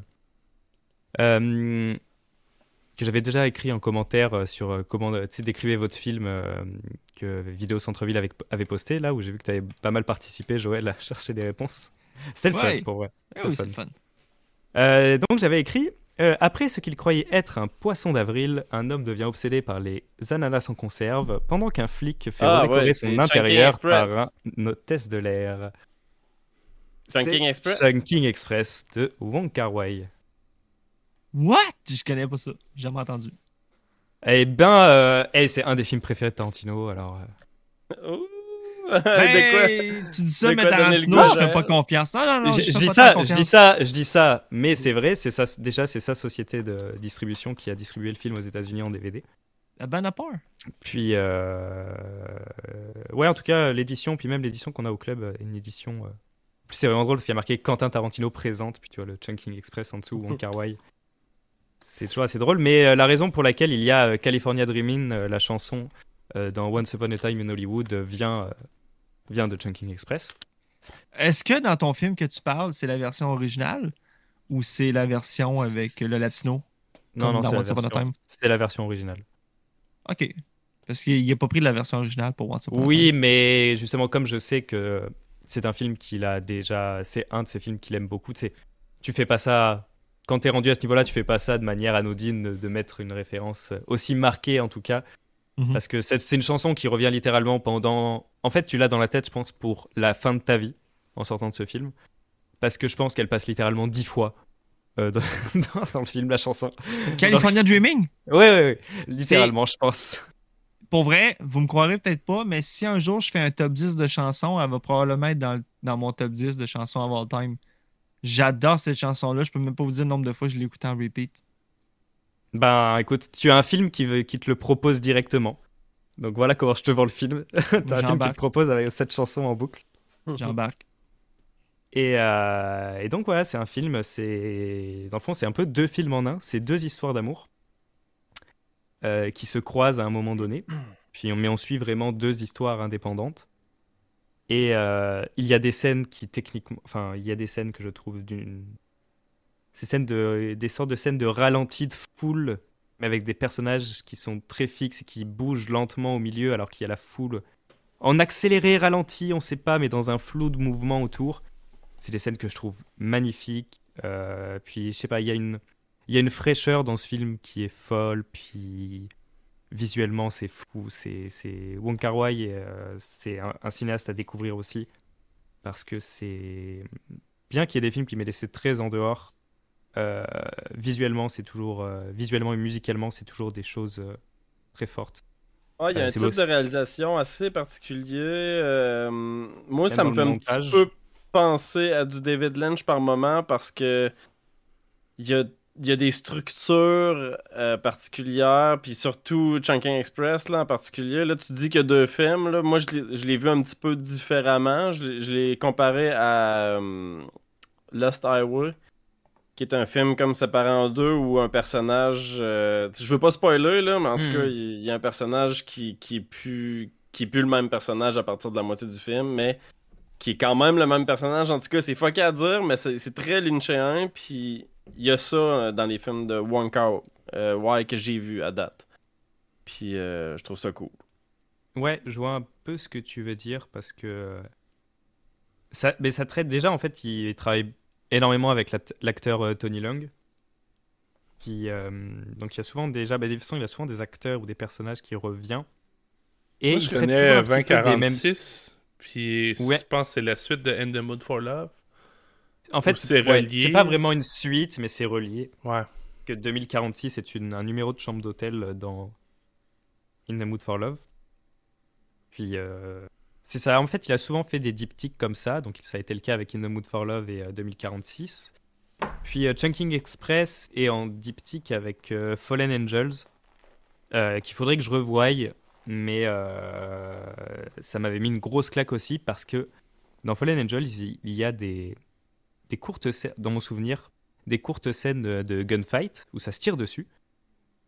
Mais avec la réalisation justement de ce truc, euh, toi qui as vu Chunking Express, ce truc de mouvement de foule et de ralenti accéléré, on sait pas trop, mais que moi j'identifie littéralement comme presque nous, le regard euh, qu'on voit dans la vraie vie, parce que c'est jamais full net comme une caméra nous montre de l'action là. Ouais, c'est ça. C'est- un peu flou, tu, ça bouge dans tous les sens, je suis en train de bouger la tête comme un con alors que vous le verrez pas. Mais, euh, Ouais, pis- mais surtout dans un. Tu sais, mettons, t'es devant un gunfight, là, tu vois ça. Il y a le stress aussi qui fait que tu regardes partout en même temps. Puis je pense que c'est ça qui, qui est peut-être représenté dans ce genre de montage-là. là. Ce qui est bien, c'est que j'ai vraiment re- je viens de rebrancher mon écouteur à la fin de ta phrase. Du coup, je n'ai pas entendu ta phrase au Ok. complet. Ben, tu réécouteras l'épisode pour l'entendre. Mais j'écouterai l'épisode et euh, je pense que c'était très pertinent. ça l'était. Mais euh, donc, euh, oui, euh, voilà, j'encourage à regarder ça. Et puis, il faudrait que je regarde, re-regarde Fallen Angels bientôt. euh, euh, la suite, parce que. Enfin, la suite, le, le diptyque qui va avec, parce que ça m'avait vraiment marqué aussi. Cool. Mention honorable? Oui. Euh, ok, on va aller très vite. Oui. Euh, Eternal Sunshine of a Spotless Mind. Ouais. Parce que, parce que voilà. Euh, dernier pub avant la fin du monde de d'Edgar Wright, parce que c'est un film incroyable et euh, regardez-le. c'est un peu une Joël, blague. Joël mais- est pas d'accord. C'est un peu une blague, mais c'est un film incroyable. Mais c'est vraiment un film que j'adore, ah, moi, tout, je l'adore. que, que je commence à connaître par cœur aussi. Moi, je tabac Euh, là-dedans. Le film Réalité de Quentin Dupieux, parce que c'est ce que Inception, plein de choses auraient dû être, euh, mais en mieux et en français, donc c'est toujours bien. Euh, le film Possession d'André Zulowski avec Sam Neill et Isabella Gianni. Parce Il est que- pas trouvable. Ben, donc euh, le film Possession parce que parce que euh, est trouvable, mais donc parce que c'est un Au film club juste- vidéo, sur exactement. quartier. Non, sur Marie de l'incarnation. Marie Euh, d'Incarnation. mais c'est ça, parce que c'est fascinant, c'est c'est une claque de cinéma dans ta gueule, puis, puis voilà. Euh, la trilogie du poète de Jean Cocteau, parce que euh, ça a fortement inspiré Lynch pour Twin Peaks, puis c'est très poétique, c'est très beau, c'est... Le cinéma avait déjà piqué dans les années 60 en France, puis euh, on, a, on a arrêté d'en faire après, je pense. Euh, Grave, de Julia Ducournau, parce que, euh, parce que je sais que c'est un des films préférés de Joël aussi. Pour vrai, je peux pas. euh, Je... je peux pas conseiller assez grave. C'est vraiment un excellent fucking bon film, original, unique. Fait que je le recommande encore une fois et toujours. Ah, c'est qu'on est pas bon, Capot. Le numéro 1, man, c'est Titan. C'est sûr que c'est Titan. C'est Ben ton non, nouveau guest, non, non, non, non, moi je, je l'ai nommé au début de l'épisode, son numéro 1. Son numéro 1, c'est. Mais t'es-tu rendu à ton numéro 1 là? Non, il me reste, il me reste deux, trois mentions spéciales, Ok, mais euh, Joël a son, son guess. On retient. C'est bon. Euh, il m'en reste pas beaucoup. Il me reste un autre film québécois, euh, Le Confessionnal de Robert Lepage. Euh, parce que je pense qu'une fois qu'on a vu ce film, on se dit euh, Ah, c'est donc ça de la mise en scène. Littéralement.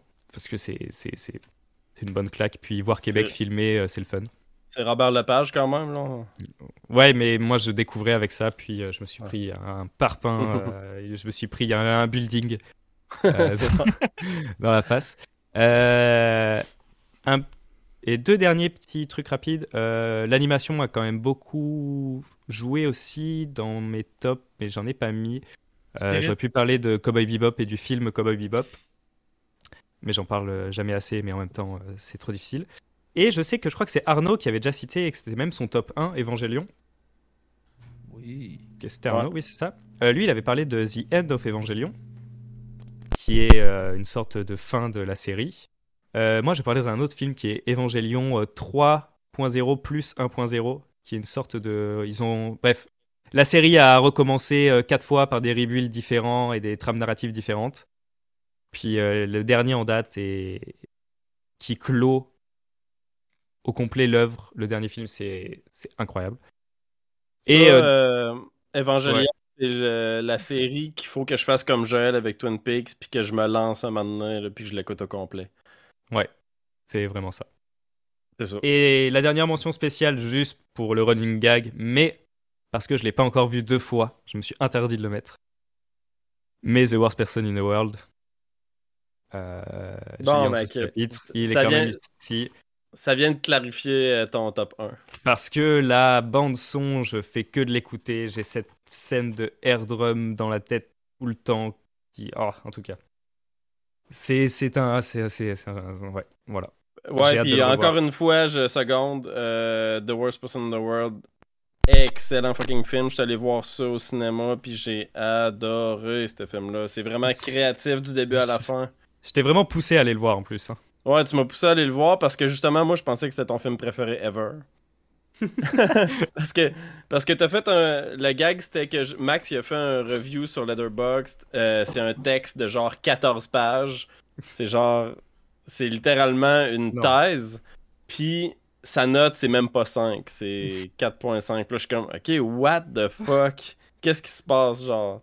Ce film là a changé ta vie mais 4.5 Ah, c'est Ouais. ça, c'est un peu ça, mais j'a- j'attends de le revoir. Fait que c'est ça. Fait que moi, j'ai- j'étais allé le voir, puis je seconde 4.5, un 4.5 bien mérité, même que je mettrais un petit cœur avec. Ouais. C'est bon de même. Euh, donc là, on a fait le tour. Numéro 1 of all time. Mais ça peut pas être Titan. Ça peut pas Ce n'est pas Titan. Titan. Ça peut pas être Titan. Ce n'est pas Titan. Titan n'a même mais pas fait moins, les mentions honorables. Bullshit. Mais parce genre que- 17 fois cette année. quatre fois. mais euh, mais oui, mais avec le recul, en fait, j'en ai profité qu'il soit au cinéma pour aller le voir trois fois au cinéma parce que Je l'ai nommé tantôt. salle. Mais Oh, euh, je préfère, je préfère grave quand même à Titan avec le recul. Et euh, puis là, puis là, Joël comprend pas du tout. Je peux-tu, je peux-tu, euh, c'est ça là, au début de l'épisode, j'ai dit mauvais sang. Est-ce que c'est mauvais sang ton top 1? T'avais dit beau travail au début de l'épisode. Ah, j'ai dit beau, beau travail. J'ai dit mauvais sang, ok? C'est-tu mauvais sang? Rembobiné au début de l'épisode. Non, je sais, j'ai dit Donc, beau travail, mais là, c'est dit mauvais beau sang. travail, mais mon top 1, euh, il s'agit de mauvais sang. Yeah! Ah ouais. J'ai pas Euh, vraiment euh, gagné parce que c'est pas ça que j'ai dit au début de l'épisode, mais wow. Mais euh, voilà, Mauvais sang de l'Oscarax, euh, film de 86 avec Juliette Binoche et Denis Lavant. Et puis, enfin, le casting, c'est un casting triple. 3 étoiles, c'est c'est- c'est- c'est- c'est- c'est incroyable le casting français qu'il y a là-dedans. Puis. euh, c'est. Bah, Capo l'a regardé là il y a pas longtemps, puis il a pas. Je savais de toute façon qu'il allait pas autant l'apprécier que ce que j'ai pu apprécier.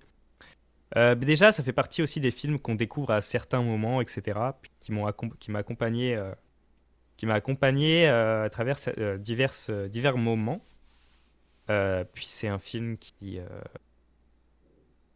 pareil, la mise en scène, c'est super théâtral, c'est très très écrit, c'est très poétique, Euh, c'est très mélancolique, la musique est incroyable. À, tel point justement que euh, Mauvais Sang se fait citer euh, dans Francis A de Noah Baumbach, on en parlait euh, tout à l'heure. Mais il y a littéralement voilà, des scènes qui sont reprises euh, de ça, puis ça fait toujours plaisir à voir. Non, puis voilà, Carax, on a pu en parler peut-être cette année, euh, le peu de fois où on a dévié sur Annette, que je trouve aussi incroyable, mais trouve tout son cinéma incroyable, mais mau- mauvais sens, c'est une sorte de. Une sorte de pic ultime là, de d'émotion et de poésie, surtout de poésie en vrai, parce que je comprends les les récalcitrances qu'a pu avoir Capot euh, quand il l'a découvert avec le côté justement. euh, il faut faire attention aux mots, euh, il faut. Du coup, on peut se détacher des émotions, parce qu'il faut faire attention aux mots, à ce qu'on entend, à ce qui se passe, aux symboles. Enfin, pas aux symboles, mais à la mise en scène, à l'esthétique, etc. Mais c'est une œuvre qui est vraiment purement esthétique, mais qui arrive à transmettre son lot d'émotions au travers. Donc, euh, donc c'est fort. Et j'ai pas Ouais. cité Julie Delpy. T'as mais, pas cité euh, Julie Delpy, pis t'es mais, mais voilà. t'es Je- pas obligé. Je peux, mais je peux le faire pour toi. Fait que je cite Julie Delpy. Euh, puis, euh, juste dire, moi, c'est ça, tu, tu parlais un petit peu de il faut pas trop s'attarder aux mots, puis tout. C'est vrai faut, parce que Mais il faut, mais il faut- Ça prend comme deux écoutes, une où tu t'attardes aux mots et une où tu t'attardes aux émotions. Ouais, c'est ça exactement. Mais moi, j'ai eu des vibes de, de Jean-Luc Godard en écoutant ça. Je sais pas si vous avez écouté euh, Joël ou Simon, au moins un film de Jean-Luc Godard. Non. Oui, Simon? Ouais, mais je me mélange souvent, mais les 400 coups, c'est. C'est Truffaut. Truffaut. Je me mélange souvent avec les deux. C'est les deux cinéastes de la nouvelle vague. Mais euh, forcément que j'en ai déjà vu un. Puis, euh, Ouais, genre Pierrot le Fou. Ouais, J'ai juste vu à bout de souffle, puis c'est pas très bien. Ouais, c'est ça. Puis c'est pas. Tu sais, Godard, j'haïs pas ses films, mais il y a toujours un, un- un petit peu de misogynie dans ses films. Puis j'ai eu ça, j'ai eu cette vibe-là dans Mauvais Sang aussi. J'ai- filé un peu de misogynie. Fait que ça m'a dérangé. C'est c'est pas juste ça qui m'a dérangé. là. C'est un film très poétique. C'est un film qui est vraiment difficile à comprendre. Puis c'est un film, justement, là, tu me dis la deuxième écoute. Euh, tu, le regardes d'une autre manière, tu le regardes d'un autre, d'une autre perspective. Moi, ma première perspective, c'était vraiment les mots, puis les gens qui se parlent en poème, les gens qui se parlent en prose. Ça me faisait un peu capoter, puis ça me faisait décrocher, un petit peu comme quelqu'un qui découvre, euh, qui écoute un film de Jacques Demy euh, pour la première fois. Une espèce de film chanté tout le long. Ben, c'est ça, mais en poésie. Fait fait que c'est spécial, c'est weird, mais je- pense que je peux être d'accord avec toi, puis j'ai hâte de- à ma deuxième écoute, parce que, euh, ben, en tout cas, si elle arrive un jour, là, parce que euh, c'est clair qu'il y a de quoi. C'est juste, Mais- c'est- difficile d'embarquer, là. Mais oui, mais je comprends toutes euh, les... tous- tous les points que tu as soulevés, en vrai, je les comprends. Puis, puis oui, non. t'as- pour une... Je dirais pas que tu as tort, c'est bon. Tu n'as pas tort. Mais, euh, mais c'est ça, il y a quand même deux, trois scènes. Je me souviens d'une écoute en particulier où vraiment j'étais euh, j'étais en boule à la fin du film, euh, en train de pleurer. euh. Oh my god. C'était. Non, c'est quelque chose. C'est quelque chose. Puis. quand il y a du Bowie dans la bande-son, puis quand il y a. Quand, quand il y a. Non. Ah, il y a une scène de, de fou raide, là, puis je pense qu'on va finir ton top 10 là-dessus, là. Ouais. La scène où il court avec du Bowie, puis il danse un peu en courant, là, puis il fait semblant de se battre, puis genre, tous ses mouvements sont comme... Ça, c'est vraiment une bonne scène, c'est une scène hyper créative. La caméra suit le personnage de côté, puis c'est vraiment... euh, c'est vraiment une scène inoubliable, là. Faut, faut lui donner, là, quand même. D'ailleurs, une scène avec un défaut. Ok, Euh, mais on le dit pas. On le dit pas, c'est- Non, non, mais c'est un défaut purement technique. C'est un défaut purement technique. Ça se voit qu'ils ont du. C'était cette take et pas une autre parce que. Ouais, c'est ça. Je, je sais plus si c'est une perche ou si c'est quelque chose qu'on voit à un moment donné, en tout cas. Ok. Et maintenant, je sais à chaque fois qu'elle arrive, ce, ce petit bout Mais de. ouais, c'est de- fortement senti. Puis comme tu dis, c'est- nice que tu le soulignes. Euh, c'est tellement une scène sentie que je trouve ça nice qu'il l'ait pas pris deux fois, c'est ça. là. Ouais, non, c'est ça. Ça montre juste le fait que tu le voyais clairement, tu vois que c'était genre non, c'est cette take et pas une autre. Puis, euh, puis ça rajoute un petit peu au final le fait de le fait d'avoir ça. Fait Euh, que donc voilà. ça. Ça fait le Hey, tour. merci, euh, Max, de t'être voilà. prêté à cet exercice euh, difficile. Top 10 en date d'aujourd'hui, évidemment, Ouais, parce que demain, c'est vrai, ça peut changer. demain ça, ça aura changé. Exact. On va tomber autour de Simon après la pause pipi. Ah. Hmm. Ah. Oh.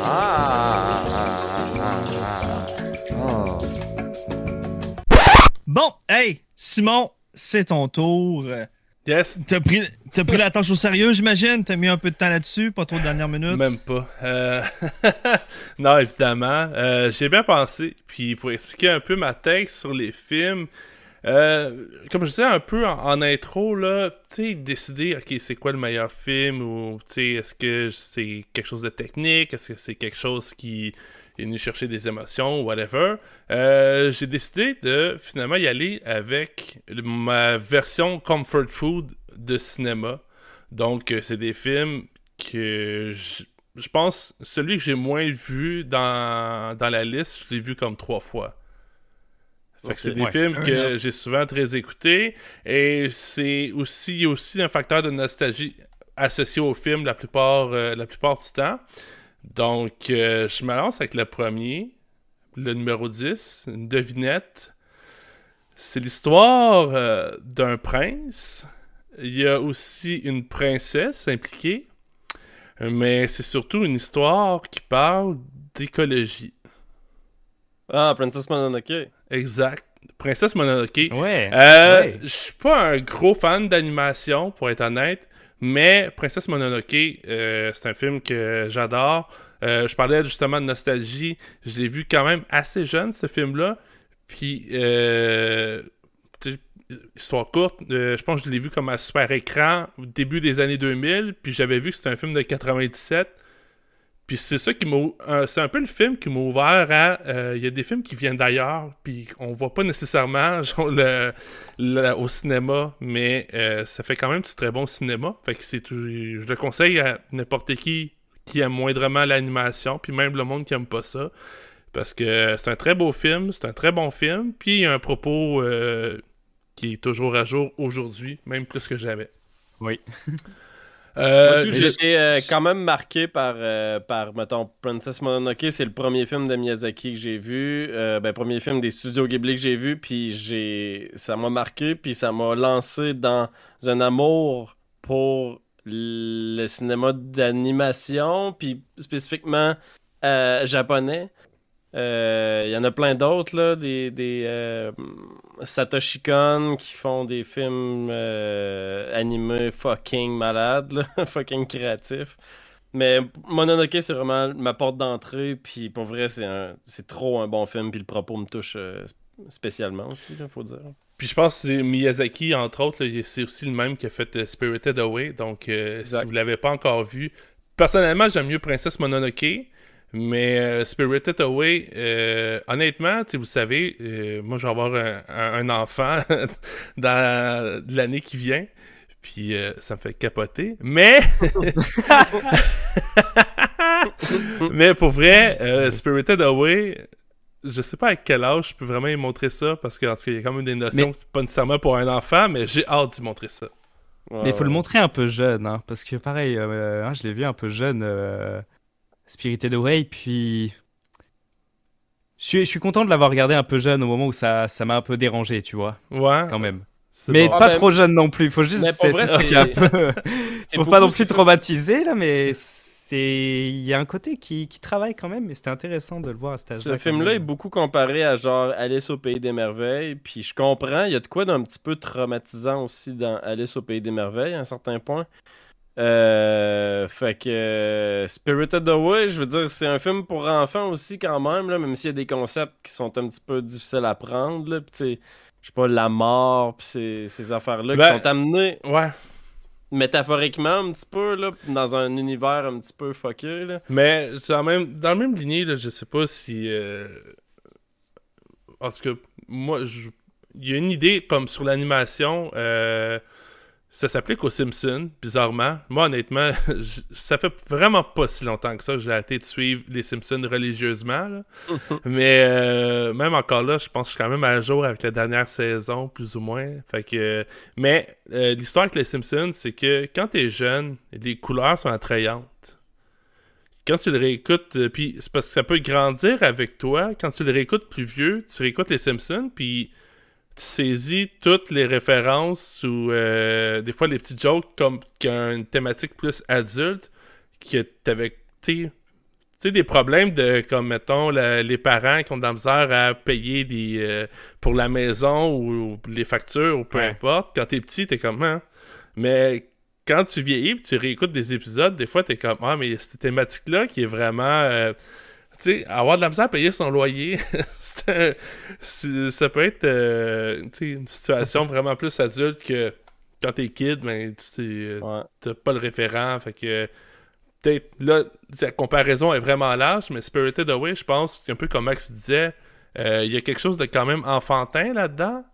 Puis c'est même pas mon top 10, mais en tout cas, c'est- Princesse Mononoke, serait peut-être un petit peu plus violent. Fait que C'est ça. Ça, tu montres pas ça à ton kid quand il est très Non, jeune. non, là. non. Ça, Non, peu, euh, Mais euh, c'est ça, peut-être dans le Spirited ciel. Away, euh, plus, euh, tu sais, il y a un petit côté enfantin que tu peux réécouter un peu plus vieux et plus mature, puis euh, en apprécier différemment. Euh, Princesse Mononoke, parce que c'est quand même le top 10, je vais, je vais rester sur lui. Euh, c'est un très bon film, un très beau message, euh, peut-être un petit peu trop violent pour montrer à un enfant, mais euh, dès qu'il commence vers l'adolescence, c'est certain que ben, je vais y montrer, je vais l'écouter avec lui. Mais puis... Simon, moi j'ai une question pour toi. Euh, Oui. Toi qui euh, aime vraiment beaucoup les têtes qui éclatent, euh, est-ce que une tête qui revole, ça compte pour une tête qui éclate? Dès qu'elle se détache du corps, ça compte comme une tête éclatée. ok, c'est bon.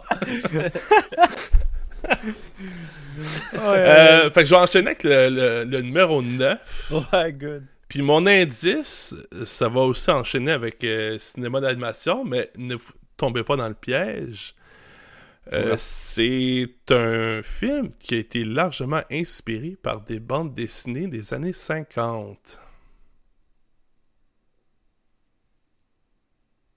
Je peux donner un autre Oui. indice? Ouais, ouais. Ouais, parce que vas-y. là, ok. Il y a un lien avec The Shining. Hi. Les années 50. Peut-être plus dans la veine de Joël, ça. Ouais, c'est ça. Là, moi, je m'attends à ce que Joël sorte la réponse. Là. Joël, tout à l'heure, tu disais que 50, t'allais tout connaître mes films. Puis un lien. Un autre indice, peut-être. Euh, Ouais, un autre Attends. indice, peut-être. Euh, Il y a un lien avec euh, des zombies. Je- Non, j'ai... moi, j'ai juste The Walking Dead dans la tête. là. C'est sûr que c'est pas ça. Ah, je l'ai. Merde. Ben, je sais que t'aimes bien Dawn of the, Dawn of the Dead 2004, mais ça, ça, je vois pas le lien avec les années 50 les BD. Peut-être parce que c'est pas ça. c'est Euh, vrai que j'ai- c'est vrai que j'ai eu The Walking Dead en tête aussi euh, au début. euh. Un dernier indice, là, genre euh, réalisé par qui, puis je pense qu'on va te laisser. euh, euh, je vais donner un- l'indice que je vais donner, c'est pas le réalisateur parce que sinon ce serait trop facile. L'indice, c'est c'est un film d'anthologie. C'est-à-dire, il y a plusieurs histoires reliées. Euh, pas nécessairement dans un film conducteur dans ce cas-ci, mais c'est un assemblage de plusieurs histoires. C'est un seul film. hein. Oui. Ouais. Et le film, tu as dit. Non, tu as pas dit de quand il datait. Hein. Je peux vous donner l'année en plus, 50. 1982. The Thing? Non. Animé, genre, en tout cas, je sais pas trop, là. Moi, je déclare forfait, man. Ouais, moi, tu. La réponse c'était Creep Show. C'est Ah. pour le monde qui ne connaisse pas Creep Show, c'est un Ouais. film de George A. Romero et qui a été scénarisé par Stephen King. Donc c'était le lien avec le Shining, Stephen King. Eh oui, oui, oui, Euh. C'est vrai. Voyons. puis c'est adapté un peu, euh, un peu comme Tales from the Crypt. Là, j'ai un exemple, ben je suis pas un exemplaire de Tales from. Ouais, c'est Tales from the Crypt carrément. J'en ai un ici. Là vous le voyez pas à l'audio, mais tant pis pour vous. Bah, même nous, on le voit pas. Ouais, finalement, finalement. Euh, fail, fail. Mais euh, non, c'est ça, c'est euh, c'est des vieilles bandes dessinées euh, des années 50 qui c'était des petites nouvelles d'horreur. Fait que si vous connaissez un peu le, le show de HBO des années 90, euh, Tales from the Crypt, si je me trompe pas de nom, parce qu'il y a une petite variante Ouais, des c'est fois. un peu le même concept, mais appliqué sur un film scénarisé par Stephen King. Maintenant, je pense sur Shudder, euh, je, je pense qu'il y a une nouvelle saison, ou je sais pas s'il va y avoir une quatrième, mais ils en ont fait une reprise, puis là c'est rendu comme une espèce de, série télé que chaque épisode est une, euh, petite histoire. Puis c'est euh, la série télé maintenant, c'est pas mal réalisé par Greg Nicoretto. Un lien avec Walking Dead, justement. Puis euh, c'est ça, Creepshow, c'est des. euh, je pense qu'il y a quatre histoires. Euh, c'est cheesy, fun. Moi, j'adore ça. Euh, c'est sûr que ça tourne autour d'histoires d'horreur, évidemment, avec, on se doute, George Romero puis Stephen King. Mais c'est. Tu sais, je, le recommanderais pas comme un film d'horreur qui vous fait peur, mais un bon. moi, je trouve que ça pourrait s'appliquer à un cheese fest des années 80, là.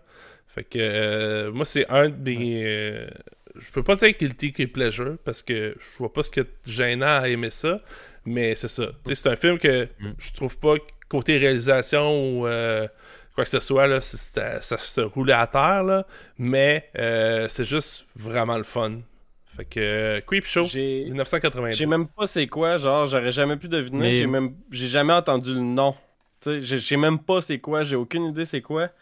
Puis Romero, j'ai vu comme trois de ses films. J'ai vu Dawn of the Dead, évidemment, que je me rappelle bien. Euh, j'ai vu Night of the Living Dead, euh, mais j'étais dans un état fortement second. Puis, euh, fait que je m'en rappelle plus vraiment. Là, je me rappelle que c'est un très vieux film de zombies. Puis euh, The Amusement Park, Amusement Park, qui est comme un film qui a été retrouvé de Romero, qui, était, qui est comme qui était restauré, puis qui est sorti genre en fin d'année 2021. Là. Ouais. Puis j'ai j'ai vu ça, fait que j'ai quand même du respect pour le réalisateur, fait que Creepshow m'intéresse pour cette raison-là. Ben, Mais, tu vois- Je. Je savais pas que c'était une bande dessinée.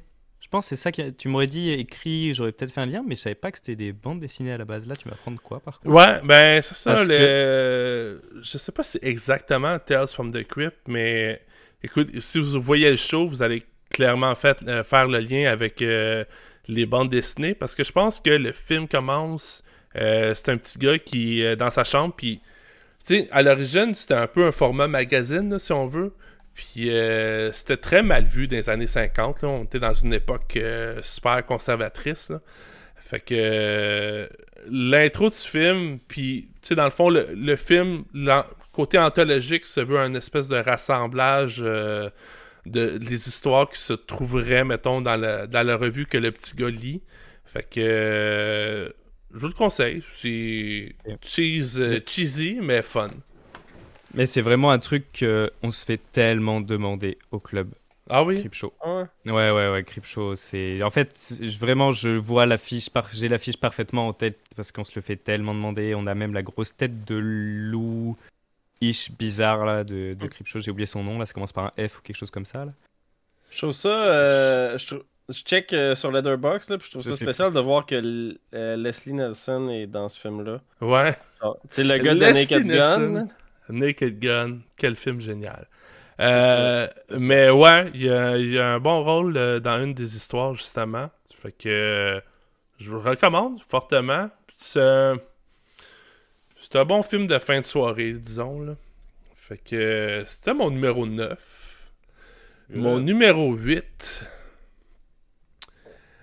C'est dur à décrire parce que je veux pas spoiler si jamais vous ne l'avez jamais vu. Parce que je veux quand même le recommander aux gens. Je vous dirais simplement que c'est un film mettant en vedette Val Kilmer et c'est un genre de wannabe. J'ai vu une critique sur Letterboxd qui disait c'est un film noir, euh, espèce de wannabe Tarantino pour les textes, mais avec un côté wannabe Lynch, David Lynch. Mhm. J'ai un film en tête, mais est-ce que c'est Val Kilmer? C'est Moi, le début je le dis 2000. rapidement, là. Mais j'ai Il pas y a vu. un sûr, film qui me vient vu. en tête, puis c'est Heat.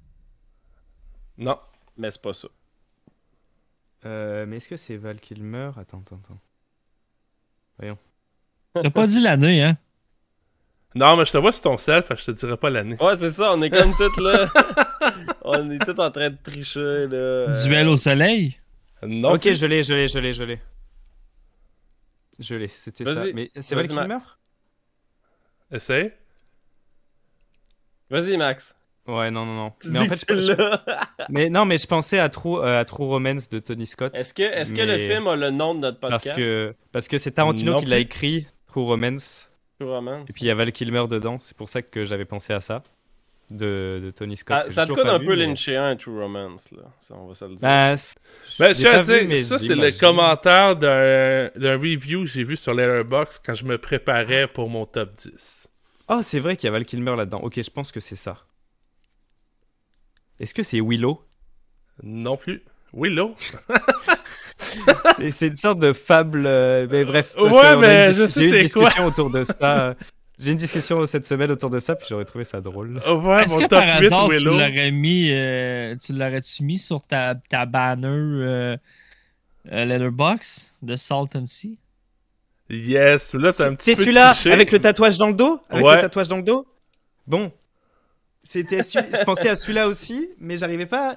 Je pensais que c'était pas lui du coup. Fait que The Salton Sea, c'est un film que j'ai vu adolescent, puis pour être honnête, euh, une grosse.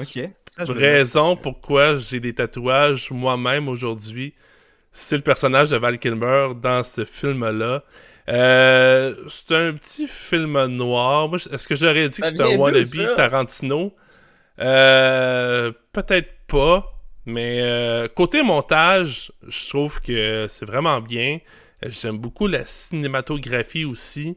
Puis euh, ça, je l'ai déjà dit, c'est un film noir. Fait que moi, c'est des petites. euh, J'aime beaucoup le, le côté narratif d'un film noir, un peu. là les... C'est des personnages tout le temps euh, underground, un peu.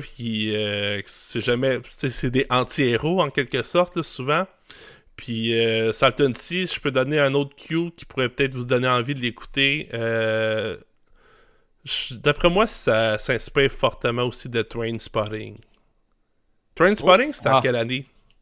Ok, ça me donne moins le goût du Début coup. mais- 2000, me semble. Ben, j'ai pas tant vu Trainspotting, fait que euh, peut-être que non, mais euh, le lien avec Trainspotting, c'est juste que euh, les personnages principaux euh, sont accros aux amphétamines. Puis d'ailleurs, euh, il y a une séquence d'ouverture du film qui fait l'histoire des amphétamines, et c'est une très belle séquence de montage.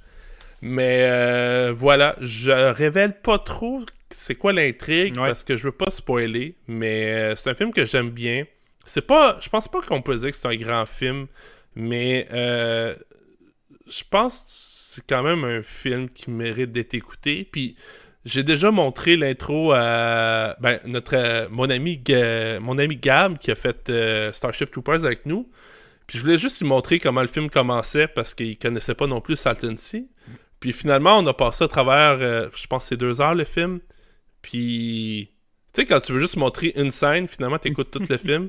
C'est ce genre de film-là. Fait que, Mais écoutez vrai, pas non plus le trailer, ça spoil, je le déconseille, allez écouter directement le film.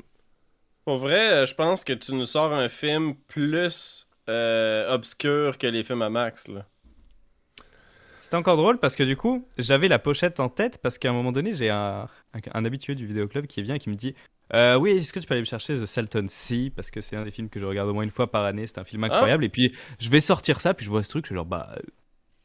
bah, ça, ça a l'air ordinaire, quoi. Ça, ça a l'air d'être un film. Puis là, il m'en parle avec conviction, etc. Il n'y a pas une histoire de tapisserie ou de mur de chambre? En tout cas, je sais pas. Il me parle de mur de chambre ou de tapisserie ou je sais pas quoi. Puis, Ça me euh, dit rien, bref. mais. Bref, ou, ou, ou peut-être le dessin, le, justement, il, il avait dessiné le tatouage sur les murs, ou euh, sur... En tout cas, En bref, tout il m'en a, c'est- il m'en a parlé à fond, du coup, je... ouais, je vois juste la pochette dans... Exactement celle-là, là, c'est la pochette du DVD qu'on a. ouais, euh, exact. Voilà. En tout cas, tu nous sors un film, un autre film duquel j'avais jamais entendu parler. C'est le, c'est le deuxième ok. de ta liste. Good job. Puis, Mais euh, pour vrai, tu, le vends bien. Tu le vends bien. Puis moi, c'est le train spotting qui est comme sonné une cloche. Là. Ouh. Ok. Ouais, ben c'est ça. J'ai pas vu Trainspotting encore. Mais euh, j'imagine qu'il y a quand même des bons parallèles à faire là, du fait que les personnages sont euh, sous l'effet d'amphétamine. euh. Donc euh, très intéressant. Côté montage aussi, je pense que Capo, tu vas peut-être euh, euh, tu vas peut-être apprécier le montage de ce film-là aussi. là. Je pense que c'est une de ses forces, ça, puis le- la cinématographie, là, je dirais.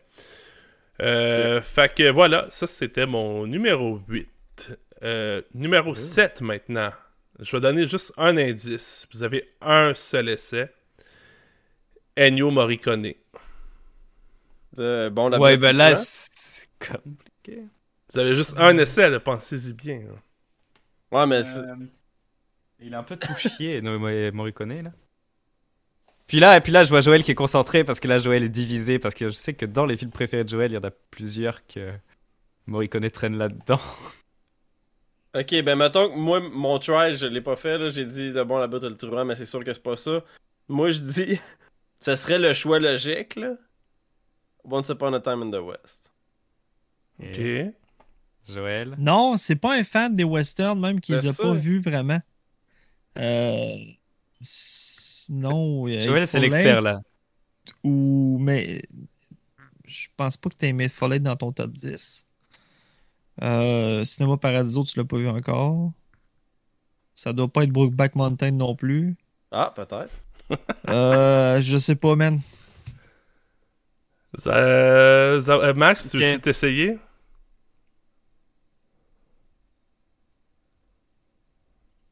Once Upon a Time in. America, est-ce que c'est ça. Oui, c'est lui. Il y a soit ça, et après, je sais Ah, pas. je Je l'ai, barnac! The un- Thing, man! The Thing, c'est sûr, c'est ça. The Thing. Eh oui, c'est The Ah! Thing de Wow! John Carpenter, Ah, wow. 1982. Ah oui, c'est vrai, mais c'est sa moins bonne soundtrack. Mais c'est pas, Ah, c'est pas Carpenter qui a fait là, parce que Carpenter a toujours fait ses bandes son. Ah ouais, mais vrai que c'est Morricone en gros au début du film, puis tout le long, tu te demandes qu'est-ce qu'Ennio il a fait là-dedans, parce que c'est rien du keyboard.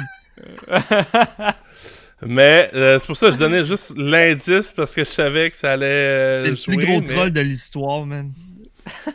C'est vrai que je réécoute en ayant ça en tête. là. Pour, euh, pour mon numéro 8, The Thing, John Carpenter. Je sais que parmi vous, Max, tu veux, tu veux dire quelque chose? Mais non, mais en plus, hier, j'ai regardé, j'ai re-regardé The Mouth of Madness pour euh, savoir si je le mettais dans, mon, dans mes concurrents de top 10, justement.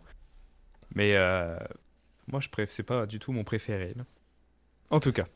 C'est ça. En fait, c'est ça notre opinion. C'est ça. C'est c'est pas que c'est poche, c'est que c'est vraiment loin d'être notre préféré. Ouais, ben, écoute, moi, je, je le remets en contexte quand je l'ai écouté. Euh, Mais euh, ouais. Pas si vieux que ça. Mettons, euh, jeune adulte. Fait que, tu sais, post-adolescence, mais euh, quand même pas trop loin non plus. Puis, on dirait comme dans la dernière décennie, en tout cas de, de mon point de vue, The Thing, c'est devenu comme vraiment plus gros que ce que c'était au départ. Puis, en tout cas, c'est peut-être la faute euh, aux réseaux sociaux, à nos sites internet ou autres blogs, whatever, qui, qui parlent de The Thing avec autant de ferveur. Euh, fait que, tu sais, aujourd'hui, peut-être que vous autres, vous avez écouté The Thing, puis tout le monde en parlait comme si c'était le film le plus effrayant de toute l'histoire du cinéma, mais. Euh, moi, moi j'étais quand même effrayé quand j'ai vu The Thing parce que j'ai jamais été spoilé par le euh, parce que c'était. Je savais que ça se passait en Antarctique. Ça faisait un peu peur. Je pense que je l'ai vu comme à Canal Z à 1h du matin. Là. Fait que euh, ça a peut-être aussi joué là, sur mon appréciation. Mais euh, j'aime beaucoup la notion d'isolement dans ce film-là. Euh, vous savez que j'aime le sci-fi, fait que ça vient quand même aussi euh, jouer là-dessus. Kurt Russell, incroyable, ben, à son image, là, comme n'importe quel film qui, qui fait pratiquement. Puis, écoute, la scène, spoiler alert, la scène avec le ventre qui ouvre puis qui se referme avec euh, les dents, là, je savais pas que c'était là-dedans, là. Fait que euh, quand c'est arrivé, puis tous les effets pratiques aussi de ce film-là, que euh, je trouve, je pense pas qu'il y ait d'égal à The Thing. Tu sais, y a-tu body horror, là, on peut parler de, mettons, The Fly ou whatever. Je suis pas le plus grand fan non plus, là, je vois pas, je les connais pas tous. Mais euh, des effets pratiques de cette, de trempe-là dans un film, euh, tu vois pas ça souvent, puis de moins en moins aujourd'hui.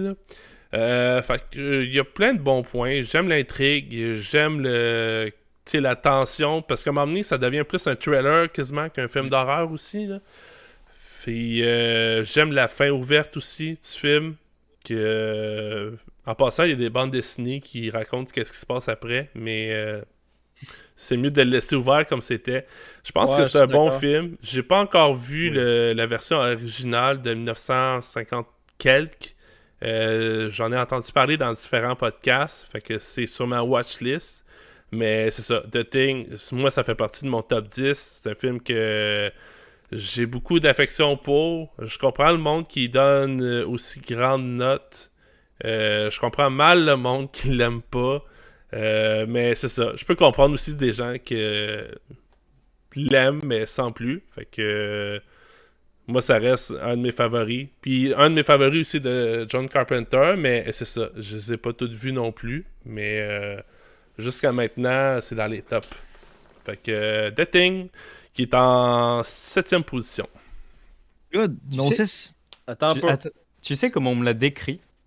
Euh, au vidéoclub Parce que quelqu'un un jour euh, m'a fait la devinette sans faire exprès parce que il voulait se souvenir d'un film, puis c'était The Thing. Je lui ai dit non, non, mais c'est The Thing.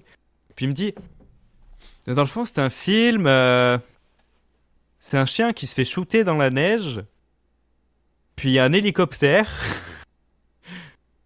Ben, Ouais, écoute, c'est ouais, des, des images marquantes, ouais. ça. Ben, c'est le début du film, là, mais...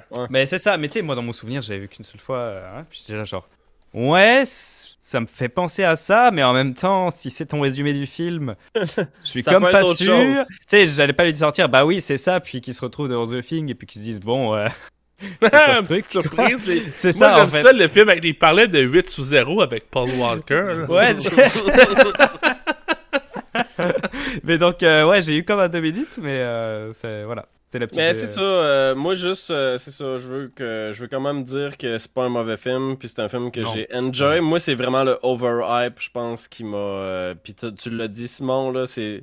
Je pense que c'est le overhype qui a fait mal. Fait que moi, je trouve ça important de dire aux auditeurs aussi que s'il y a quelqu'un, s'il y a du monde qui vous ont hypé sur The Thing, puis c'est un des meilleurs films d'horreur, puis c'est le meilleur de la trilogie euh, du. De, je me rappelle plus quoi de Carpenter. Euh, ça, c'est pas vrai. Le meilleur, c'est In the Mouth of Madness. Fait que. fait qu'en tout cas, vas-y, Simon, enchaîne. euh, on est rendu à ton top 6. Je veux juste finir un petit truc que j'ai oublié sur The Thing parce que je voyais mon fond d'écran qui est une référence clairement à ça. Si vous êtes fan de Lovecraft, euh, The Thing, si euh, ça pourrait se rapprocher d'un horreur Lovecraftienne, donc euh, euh, je me souviens, j'ai oublié le nom de la nouvelle, mais au-delà des montagnes hallucinées, si Ouais, je les me montagnes pas. hallucinées. Ça, il y a beaucoup de parallèles à faire avec euh, ce- cette nouvelle-là. Donc, Mm. euh, voilà, pour les fans de Lovecraft. Si vous aimez Lovecraft, ça tombe bien, il a fait une of Madness après. Oui. Ça, j'imagine, ça va être des cultistes. Il y a tout le temps des cultistes dans, dans Lovecraft. c'est sûr. En tout cas. Fait que, euh, bref, je tombe à mon numéro 6. Là, je vais vous donner une description de un peu de la prémisse. Puis je veux pas en dire plus parce que sinon ça spoilerait déjà c'est quoi le film. Fait que je m'attends à ce que vous le trouviez ou, ou du moins que vous que vous connaissiez ce film-là. Euh, je sais que vous le connaissez. Donc euh, la prémisse, euh, c'est euh, l'histoire d'un homme qui doit combattre un démon intérieur et euh, se retrouve avec des responsabilités qu'il ne croyait pas avoir. Spider-Man. Pardon, excusez-moi. De Spider-Man Batman. 3! ouais, c'est ça. De Batman s'est ramassé dans ton top. non, non, non, c'est pas de Batman. Euh, bon, allez, sans, sans rigoler. Joël, toi, tu le sais. T'allais Non, dire man. de quoi? Avec Joël, un- tu attends. disais que t'allais connaître tous les films, faut que tu... Est-ce que c'est un démon au sens littéral ou au sens figuré? Euh, littéral. déjà trop en dire. Mais pour vrai, je pense qu'il nous manque de détails.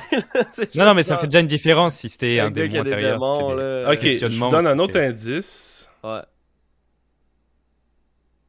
Ah, Ben là, quoi? Ton autre indice, c'est le vide. genre. Ça se passe au Moyen Âge. Hi. Pas facile, tes affaires. Moi, c'est sûr Attends, attends, attends, attends. Yes, Army of Darkness, Sam Raimi, Ah, 1990. ben oui, ça se passe au Moyen-Âge. J'étais pas loin. Spider-Man. Même chose. Mais euh, ouais, c'est ça, c'est ouais, Sam Raimi, c'est ça la c'est ça le truc, Ouais, ouais. ça le lien. Mais hey, écoute, Army of Darkness, euh, j'adore ça. J'ai c'est le premier Evil Dead que j'ai je le mets dans Evil Dead même si ça s'éloigne quelque peu mais ça reste le même univers là. Euh, parce que c'est quand même assez différent des deux premiers euh, Evil Dead. Mais euh, c'est le premier que j'ai vu. Puis même après avoir vu les deux autres, euh, il reste inégalé. Tu sais, je parlais un peu de. Mon top 10, c'est un peu du comfort food Ouais. euh, du cinéma. Mais je trouve que Army of Darkness, c'est. Mettons, j'invente le terme, là, comfort cinéma. là. C'est juste. C'est juste fun. C'est drôle. Euh, tu sais, t'as quand même le, côté Evil Dead, puis euh, c'est practical effect, puis son côté un peu, tu sais, c'est- cheesy à l'os. C'est moins axé sur l'horreur, mais il y a quand même une Army of Darkness qui se réveille, puis moi, écoute, euh, je trouve ça tellement épique de voir une armée de squelettes, puis de démons ou whatever qui, qui, qui se lève, puis qui s'en va attaquer un château euh, au Moyen Âge. Euh, on se croirait dans une game de Diablo, là, quasiment. fait que euh, je trouve ça, je trouve ça génial. Euh, à de ma connaissance, il n'y a pas vraiment un autre film qui peut égaler cette prémisse-là, là, de comme, tu sais, une, armée de zombies, squelettes, whatever, qui, qui part en guerre contre, que ce soit un moyen, au Moyen Âge ou à l'époque plus moderne. Il n'y a pas d'équivalent. Puis c'est rare un film, mettons, surtout en horreur, je trouve que souvent, on, on a tous vu les films de zombies, ça, ça revient tout le temps à la même chose, les films de vampires, les films de euh, loup-garou, whatever, mais euh, je trouve pas que Army of Darkness, il y a un autre comparable vraiment. Fait qu'il est vraiment, il est vraiment à part de ce côté-là. Euh, Puis, ben, tu sais, je trouve que Bruce Campbell, il joue à perfection euh, son personnage de Ash. Puis euh, Mhm. c'est ça. Le, le côté, tu sais, il se bat contre euh, l'espèce de démon intérieur. Puis c'est tellement un anti-héros hein, aussi, Ash, là. Puis euh, j'aime beaucoup, justement, les, toutes les, euh, ce genre de personnages-là que devrait pas être le héros d'une histoire parce que c'est vraiment pas une bonne personne au fond de lui. Mais vraisemblablement, il va finir quand même comme étant le personnage principal qui va sauver tout le monde. Puis euh, finir avec la fille aussi, là. Fait que. euh, Classique. Hell to the King, baby. Je trouve que tu as manqué ta chance de le faire deviner avec euh, la meilleure énigme. Tu aurais pu juste nous dire Klatou, Barada, Niktou. Ah, mais hey, viens me dire que tu l'aurais pas trouvé en. Ah, une c'est ça, Joël, il aurait quand même fait. J'aurais aimé ça.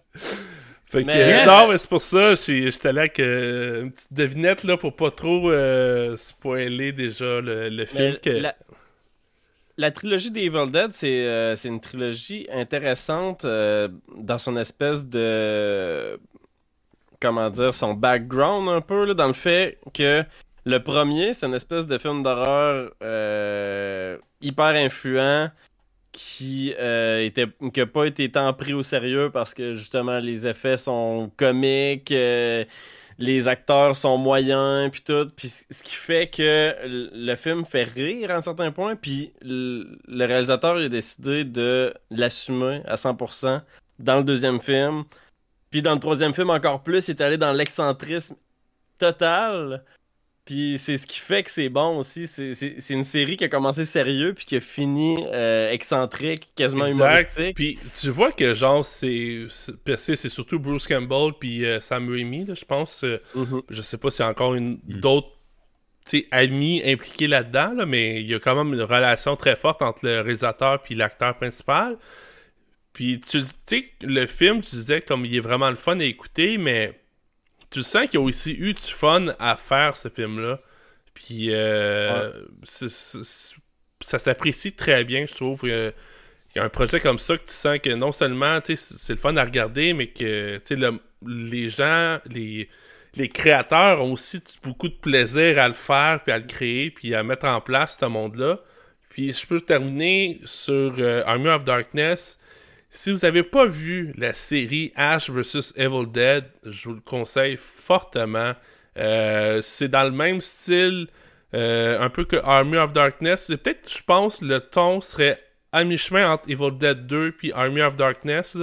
Euh, c'est très, ça reste très gore. C'est, ça se passe pas au Moyen Âge, mais ça reste quand même. Je pense que, mettons, le personnage de Ash, c'est Ash dans Army of Darkness, mais avec des, mettons, le gore puis le les démons du euh, Evil Dead 2, mettons. Fait que euh, je vous le conseille fortement. J'ai adoré cette, cette série-là aussi. Fait que. Ce qui est, ce qui est- moi, ce que je trouve impressionnant de, euh, de la série Evil Dead, c'est surtout que il y a tellement de séries, de trilogies d'horreur qui se dégradent d'un film à l'autre. Le premier, il est poche. Ou tu sais, le premier est mal. euh, le monde rit de ce film-là. Le deuxième, il est encore plus poche. Le troisième il est encore plus poche. Puis là, ça devient hors de contrôle. Euh, J'ai l'impression qu'Evil Dead, c'est un des seuls qui a réussi à utiliser cette, espèce de réputation-là puis de, l'amener vers de quoi que finalement qui marche totalement. Fait que euh, c'est vraiment ça qui est cool de cette série là. Ouais, fait que s'il y a encore du monde qui n'ont pas vu les Evil Dead, euh, c'est pas pour rien que c'est souvent cité. Euh, autant pour les films d'horreur, pour les fans d'horreur que même si vous n'êtes pas tant fan d'horreur, peut-être Armor of Darkness, ça serait la version qui serait le plus appropriée. Il y a un petit recap au début, fait que vous n'aurez pas trop perdu, vous serez vous aurez, vous pas perdu trop d'informations, puis vous ne serez pas perdu vous-même euh, dans le, narratif. Fait que Army of Darkness, écoutez ça si c'est pas encore fait. Donc là, on tombe euh, dans le top 5. Ouais, c'est le cinquième film. Je vais vous donner euh, une prémisse. euh, à vous de deviner. Si vous n'êtes pas capable de le deviner, je vais sortir une réplique du film. Oula. La prémisse, c'est un slasher, mais dont les victimes n'ont pas normalement le rôle de victime dans le film. Ça me dit Bah, c'est Scream. C'est pas Scream. Ouais. non pas normalement le rôle de victime dans le film. Alien? Non. Ben non, Slasher. bien sûr que non. Ah, euh, non. Ouais, mais c'est un film obscur. Est-ce que c'est un film un peu obscur? Est-ce que c'est un film espagnol? Non. Ok, c'est bon. Ok. Ok.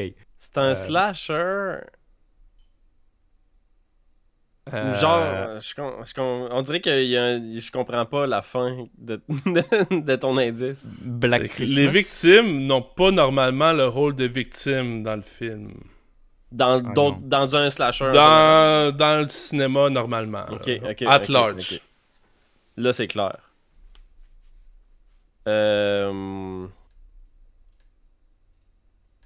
Ah, c'est ouais. clair. C'est tellement clair que j'en ai aucune calice d'idée. Euh, J'allais dire Black Christmas, mais ça marche même pas parce qu'au final. Ok.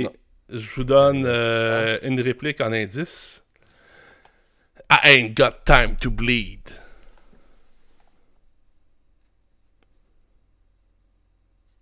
on est dans le néant. Dans le néant, ok. The Void. Non, nous, on est dans le. C'est pas. enfin, Alors, le, le film que je vous parle, c'est Predator de John McTiernan, Ah, 1987. Tu as dit Euh, à ce- à ce- Ouais, ben, oui. c'est un ouais, slasher. Ouais. euh, normal, mais- je l'ai pas vu, c'est normal. Moi, j'étais un, un- j'étais un grand fan de Schwarzy. Puis, euh, ben, c'est particulièrement quand, quand j'étais jeune. Euh, puis, évidemment, ben, ce film-là, je l'ai vu assez jeune. Honnêtement, des fois, j'y repense. Puis, je me dis que j'étais vraiment jeune pour voir des films de Schwarzenegger.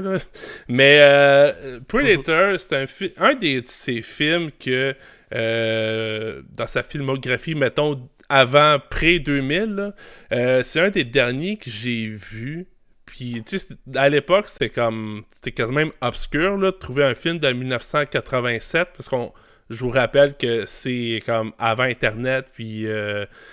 Euh, toutes les Netflix, maintenant, c'est facile de trouver ce film-là, mais à l'époque, euh, ce soit qui passe, puis ce film-là est quand même assez, euh, assez violent, fait qu'il passait à, Ouais. à des heures assez tardives, là, normalement, puis ben, sinon, ben, il fallait trouver dans une location de club vidéo, mais c'était pas vraiment un...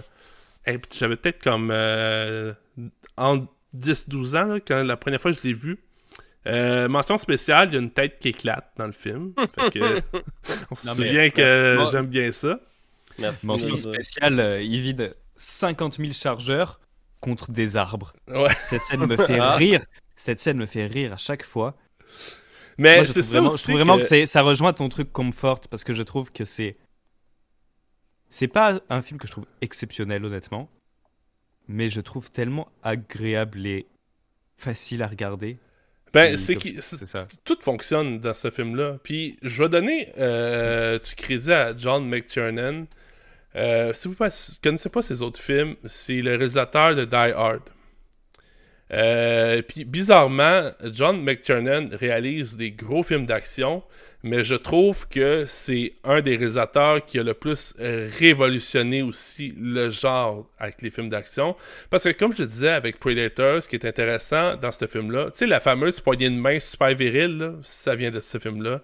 Puis euh, les, le- les personnages principaux, euh, c'est un espèce de commando dirigé par euh, Schwarzy qui ont une mission d'aller secourir, mettons, euh, des, euh, des espèces d'une équipe de la CIA, que l'hélicoptère a été descendu dans la jungle, je me souviens plus dans quel pays. Puis, euh, peut-être, mettons, la première moitié du film, ça a l'air vraiment d'un gros film d'action, là, avec des vedettes surdimensionnées, très musclées.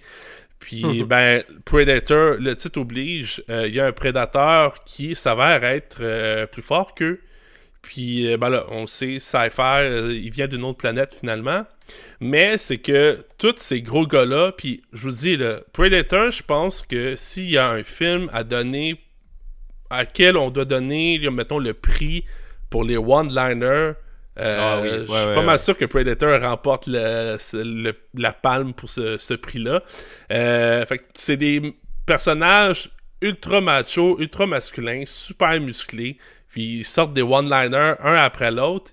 Mais finalement, ben c'est ça que je disais aussi avec le- l'espèce de prémisse, c'est que c'est eux autres qui deviennent euh, les victimes dans le fond. Fait que euh, je voudrais, je, je vais pas vous le spoiler. Si vous l'avez pas encore vu, vous aimez les films d'action, un peu sci-fi, il il y a quand même, sais, je le disais, il y a des têtes qui éclatent, c'est quand même assez gore aussi. Fait que si c'est c'est votre genre à vous, puis tu sais, Max il disait, c'est pas un grand film en termes de réalisation ou whatever, mais ça fonctionne. C'est du cinéma popcorn. Puis moi, j'aime bien beaucoup John McTiernan pour ça. C'est qu'il il twist un peu toutes les. Parce que dans les années 80, c'était les personnages super musclés. Fait avec Predator, il tourne en victime. Avec euh, Die Hard, euh, sais, le personnage principal, c'était pas, euh, pas un gros gars musclé. C'était euh, une vedette de sitcom à l'époque, Bruce Willis, avant qu'il soit une vedette d'action.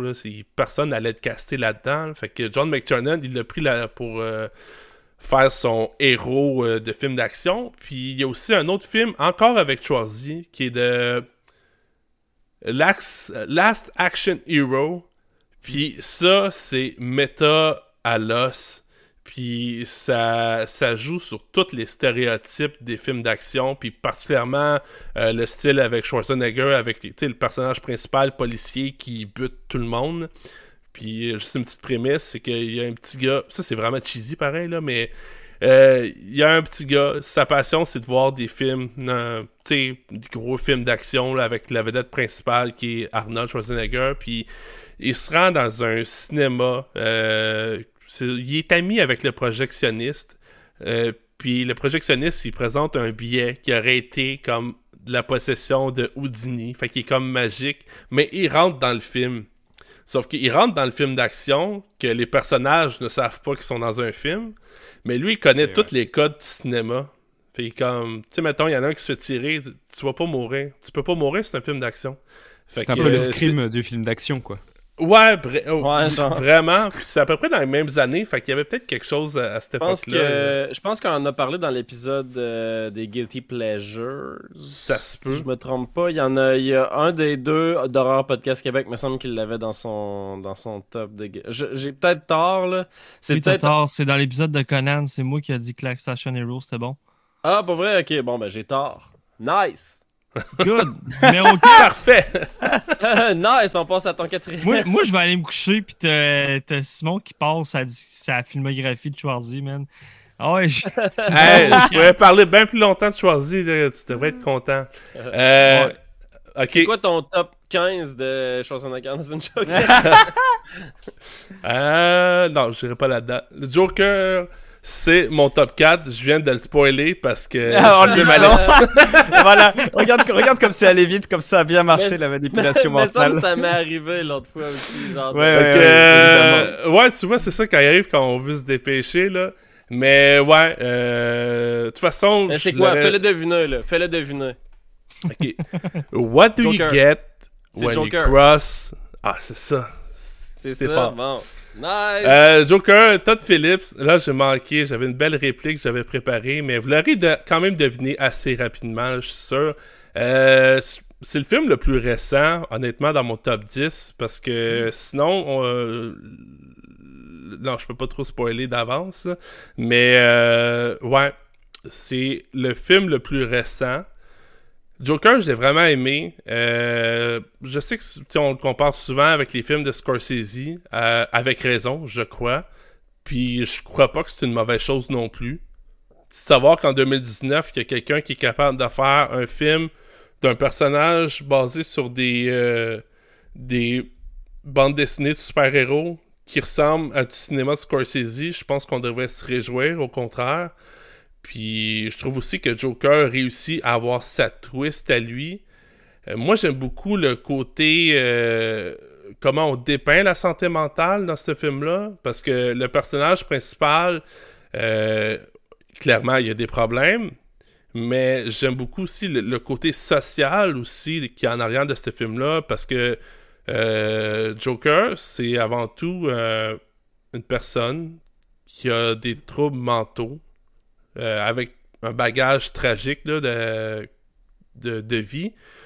Puis la société dans laquelle il évolue l'abandonne carrément. Fait que la réplique que je voulais utiliser pour vous faire deviner, vous l'avez sûrement deviné en même temps, là, mais euh, c'est pendant la fameuse scène avec euh, Robert De Niro. Puis c'est avant que, euh, spoiler, il arrive quelque chose d'assez tragique, puis tout le monde capote. Mais la réplique c'était What do you get when you cross a mental ill loner with a society that treats him like trash. Qu'est-ce qui se passe quand euh, il y a un, un solitaire avec des troubles mentaux euh, qui est abandonné, puis qui mélange avec une société qui le traite comme une poubelle? Ben, puis là, ben, tu sais, évidemment, il y a la grosse scène. Là, dernière fois que je, euh, je dis spoiler alert, là, mais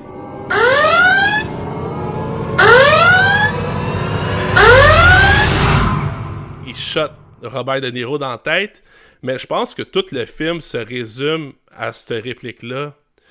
Le film parle de qu'est-ce qui arrive quand t'as quelqu'un qui a des troubles, qui est abandonné par la société, qui a plus de ressources pour, euh, ben, pour se soigner ou de ressources avec des personnes pour suivre.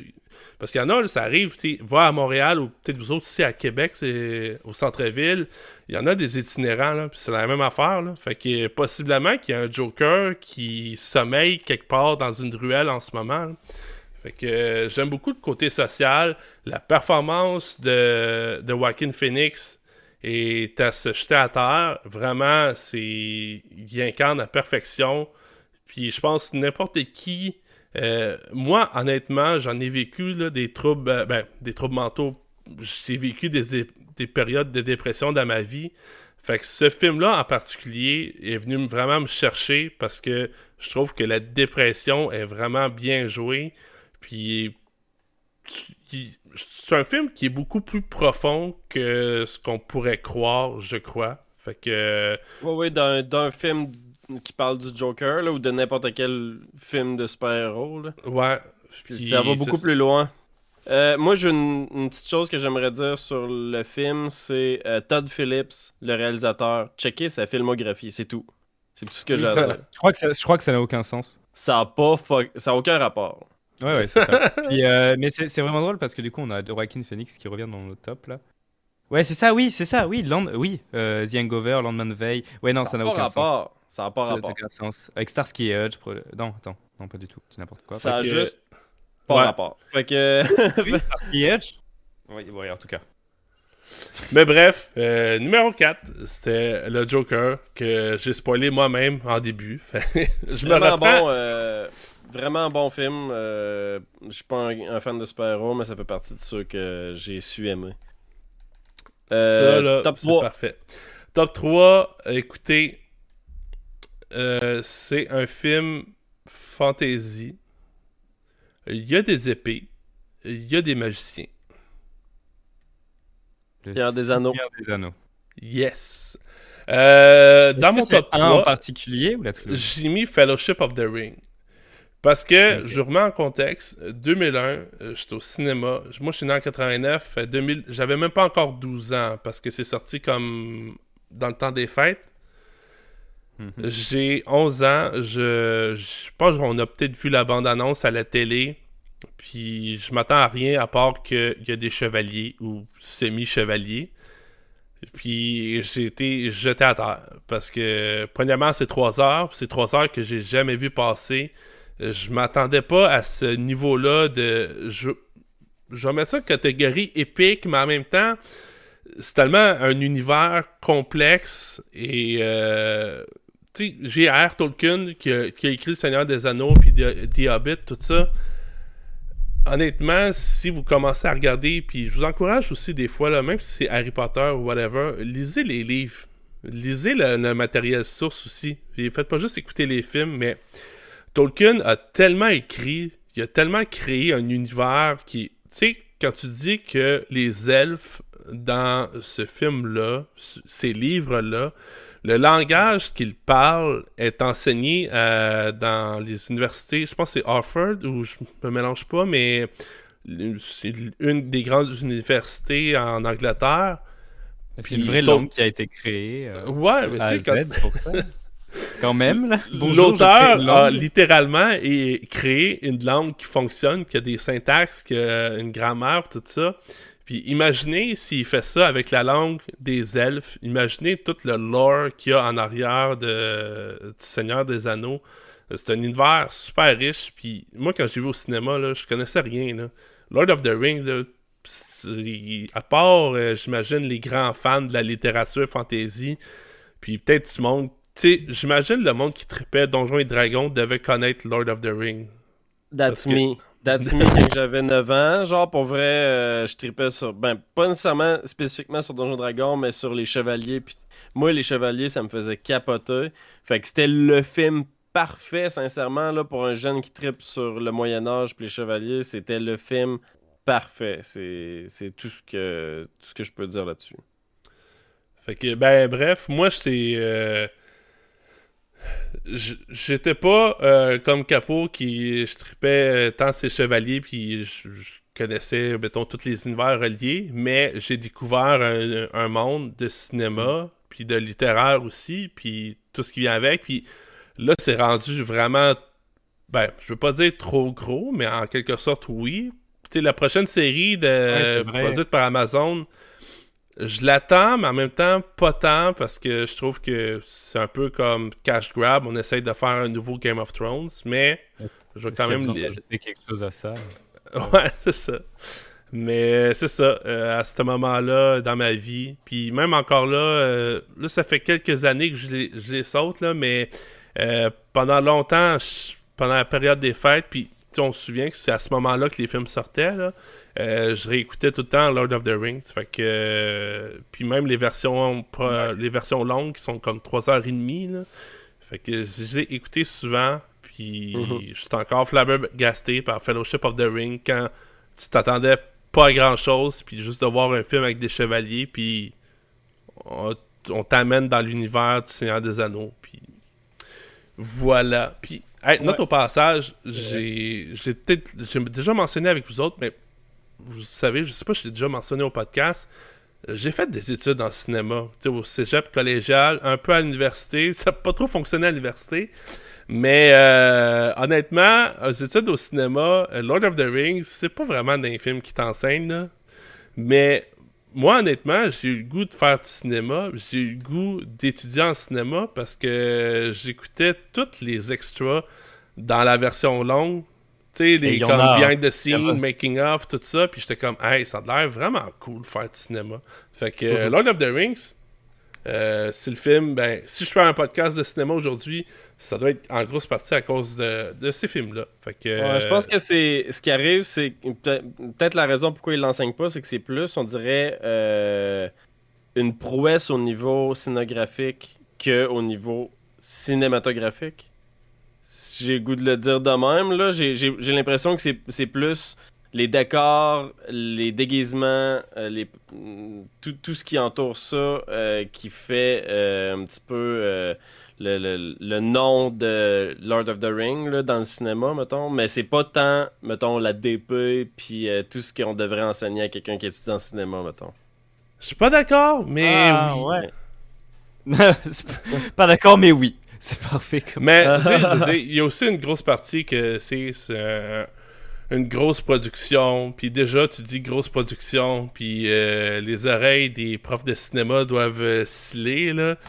fait que, euh, tu sais, c'est pas ça qu'on aime enseigner. Mais moi, je trouve que, tu sais, tu peux faire un film, puis parler d'émotions, puis faire vivre quelque chose à un spectateur, puis c'est super legit. T'as pas besoin d'avoir un gros budget, t'as pas besoin de d'avoir euh, des gros... Tu peux faire ça avec un acteur, un huis clos, puis ça peut fonctionner. Mais ça discrédite pas euh, créer un univers, des costumes, puis tu sais, tout le... le, le- je, le, le crafting, euh, je cherche le mot en français, mais l'artisanat derrière Mais le film. ça. Mais c'est un peu ça que je dis, là. C'est, je moi, je pense que c'est la raison pourquoi ils t'enseignent pas ça. C'est parce que c'est beaucoup plus ça. C'est beaucoup plus l'aspect artisanal que l'aspect cinéma euh, qui fait le. Mettons, qui- qui, que... la prouesse de, du Seigneur des Anneaux. Même si, oui, la DP, puis oui, tout, tout ce qui entoure, parce que, tu sais, c'est, un- c'est de la réalisation de génie, là, quand même, là, on va se le dire, là. Puis c'est du travail intense sur tous les points. Mais c'est ça, je pense que c'est surtout euh, pour ça qu'ils vous l'enseignaient pas. Mais bref, euh, je leur en veux pas. Fait que. euh, puis je comprends aussi leur point de vue. Mais c'est ça. Moi, je trouve que quand même, c'est légitime de son, euh, de son sens aussi. Tout ça pour enchaîner sur le numéro 2, parce qu'on va pas parler de Seigneur des Anneaux toute notre, la soirée. Le numéro 2, je vous donne un indice. Je vous donne une prémisse comme indice. Mhm. C'est l'histoire d'un enfant abandonné par sa mère. Terminator 2. Tous deux. Judgment Day. Sarah Ok, Connor. vous, vous le voyez pas, les auditeurs. Alors, mais Joël, Noël. Joël, il struggle depuis tantôt, on le voit, genre du coin de l'œil, il a comme ses yeux ont le goût de fermer, puis il est plus capable de rester réveillé.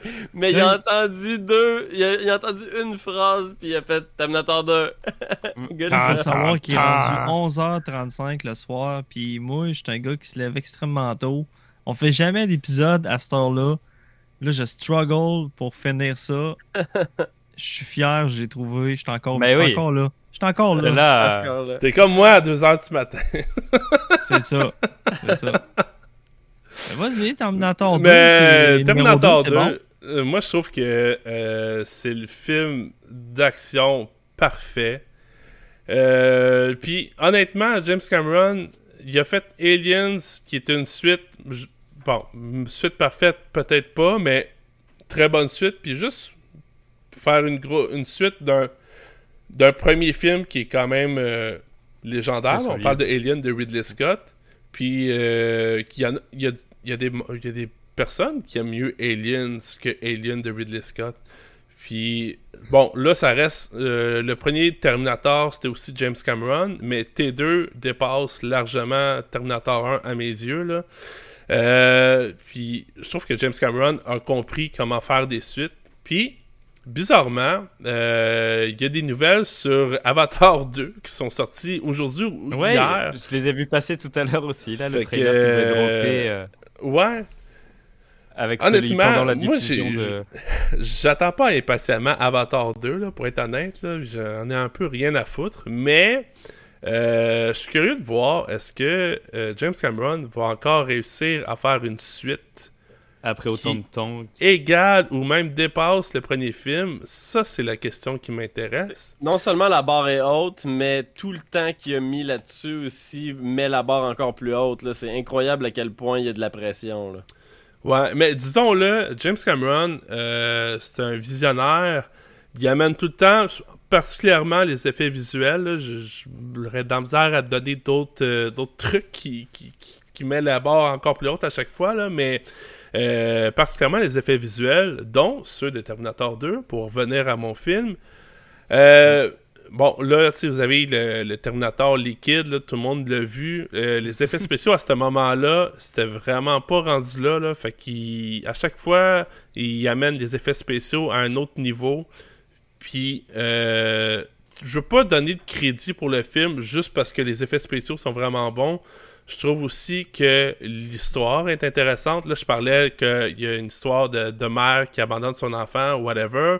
Mais euh, Terminator 2, ça parle de. Ça parle de parents.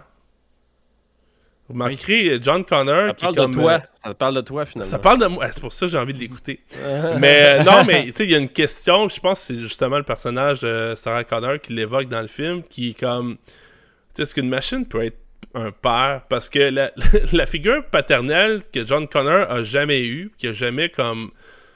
Il a jamais. euh, Bon, ça c'est un peu comme le contexte du film. Là. John Connor, c'est un enfant abandonné qui a jamais eu de famille. Puis euh, la seule figure parentale qu'il va trouver, c'est une machine.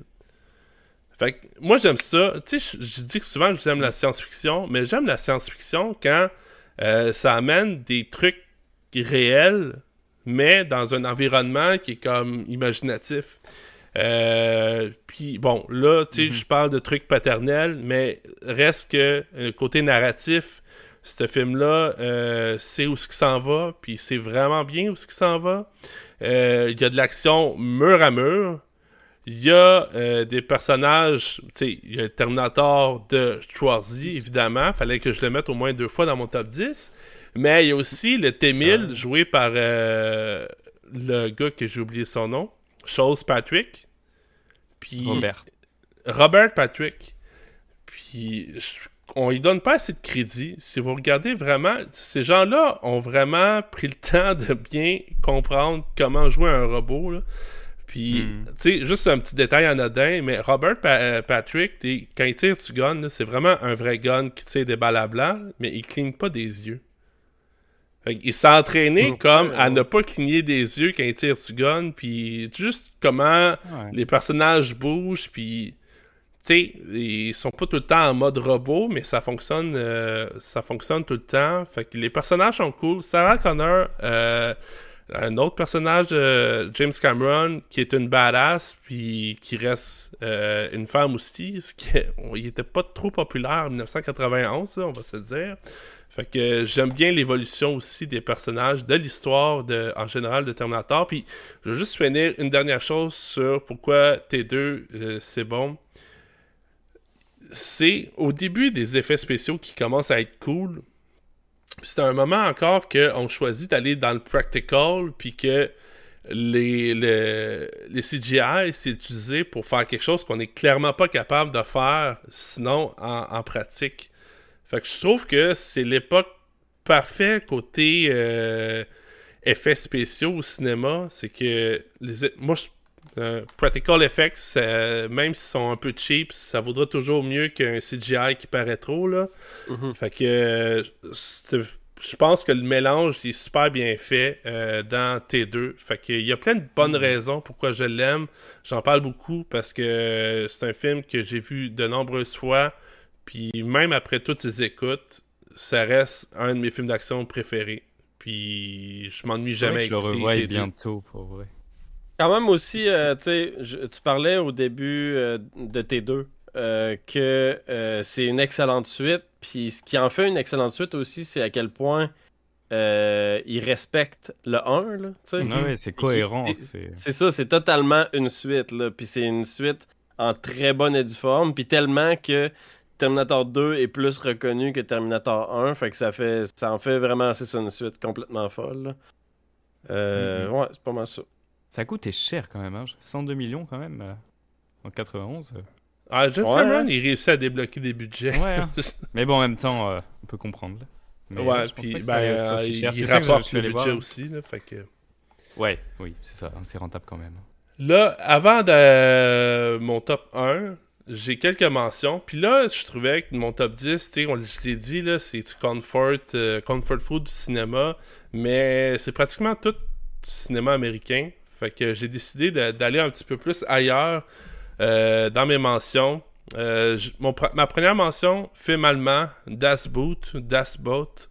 Un film de sous-marin de Wolfgang Peterson. Ça date de 1981. Euh, tu sais, on parle souvent de films de guerre, mais tous les films de guerre, c'est souvent les côtés américains. Là. Euh, ça, c'est comme l'opposé. là. T'es dans un sous-marin allemand pendant la Deuxième Guerre mondiale. Puis le film, il est trois long. heures. Ouais, il est 3 heures. puis Ça, c'est la, je pense que c'est la version euh, standard, parce qu'il y a une version Ouais, comme de c'est 4, quatre heures. et quelques. Mais euh, il le fait pas. J'aime beaucoup la take sur la guerre de ce film-là. Puis le niveau. La tension dans le film, excellente. Avec euh, une petite bande de sonore qui, qui- La mélodie reste en tête. Fait que je le conseille fortement. C'est pas la première fois que tu nous le recommandes aussi, là. Euh, Je me rappelle. euh, tu- Ouais, j'en tu parle l'as souvent mentionné deux ou trois fois. C'est intéressant. de- Mais tu sais, tu sticks à ce film-là, fait que ça, ça me donne encore plus le goût de l'écouter. L'autre mention, 1917, c'est un épisode qu'on a déjà couvert au podcast. Euh, Sam Mendes, si je me trompe pas, c'est un anglais. Fait que ça rentre dans ma catégorie ailleurs.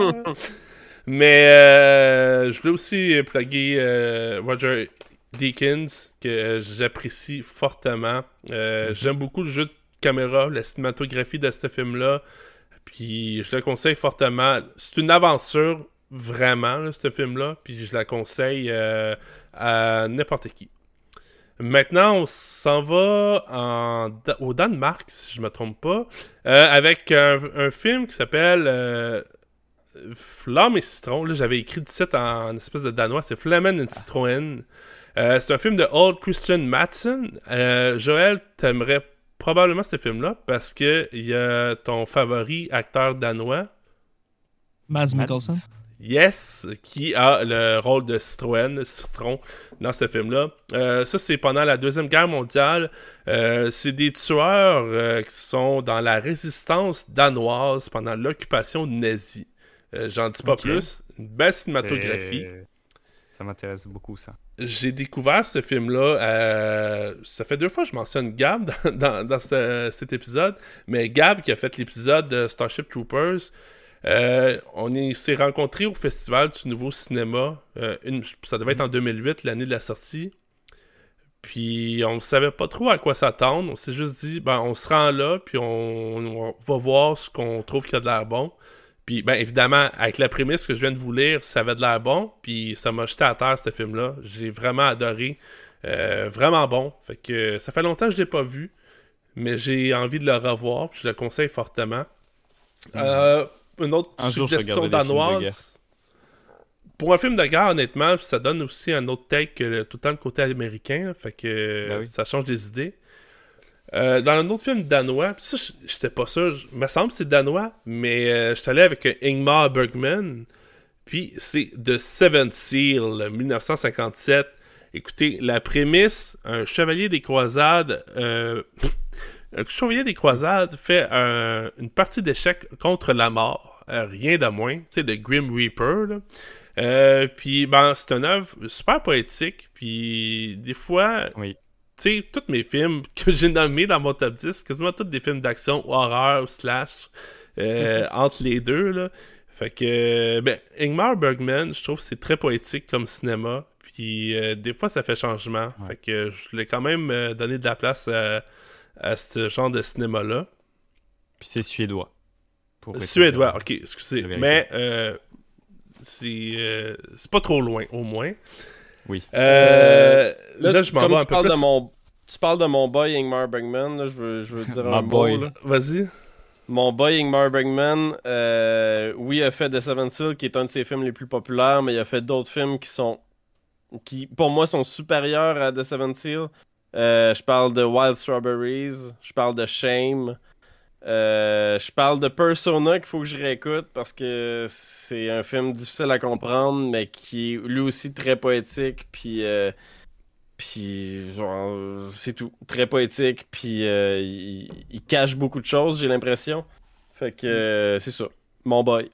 Très fort. Moi, ben, honnêtement, moi, j'ai j'ai juste vu Seven Seal parce que, ben, avec le top 10 que je vous ai fait, là, imaginez là, la prémisse de Seven Seal, ça me parle vraiment. là.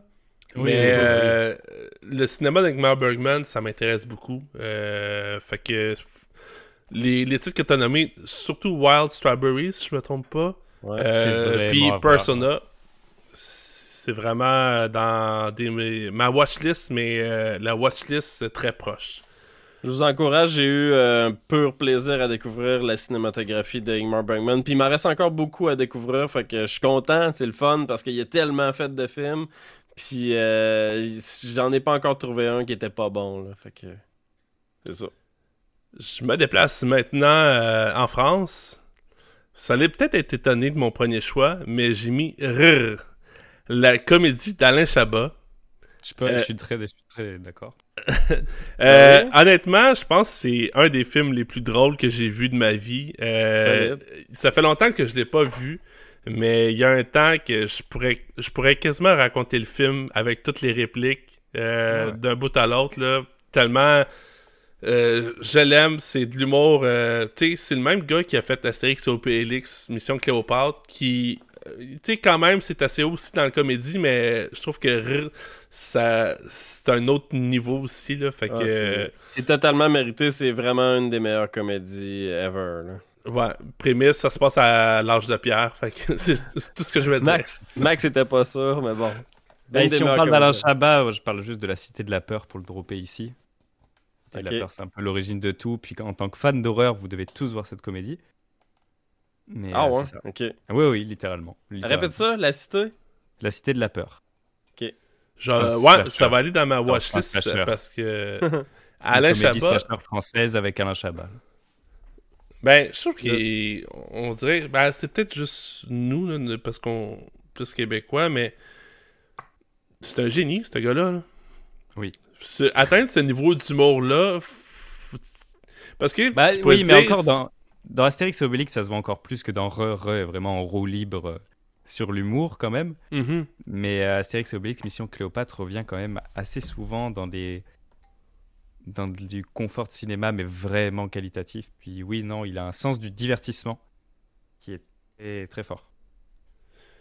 Mais euh, bon, euh, pour enchaîner, le deuxième titre que j'avais pour la France, c'est un film qui s'appelle La haine de Mathieu Kassovitch, 1995. euh, Car Vincent Cassel, ce n'est pas la chute, c'est l'atterrissage. Voilà. Oh, voilà. fait que je pense que tu- on peut enchaîner à ton numéro 1. Ouais, ben, juste, après, il y avait Parasite puis The Host, fait que ok.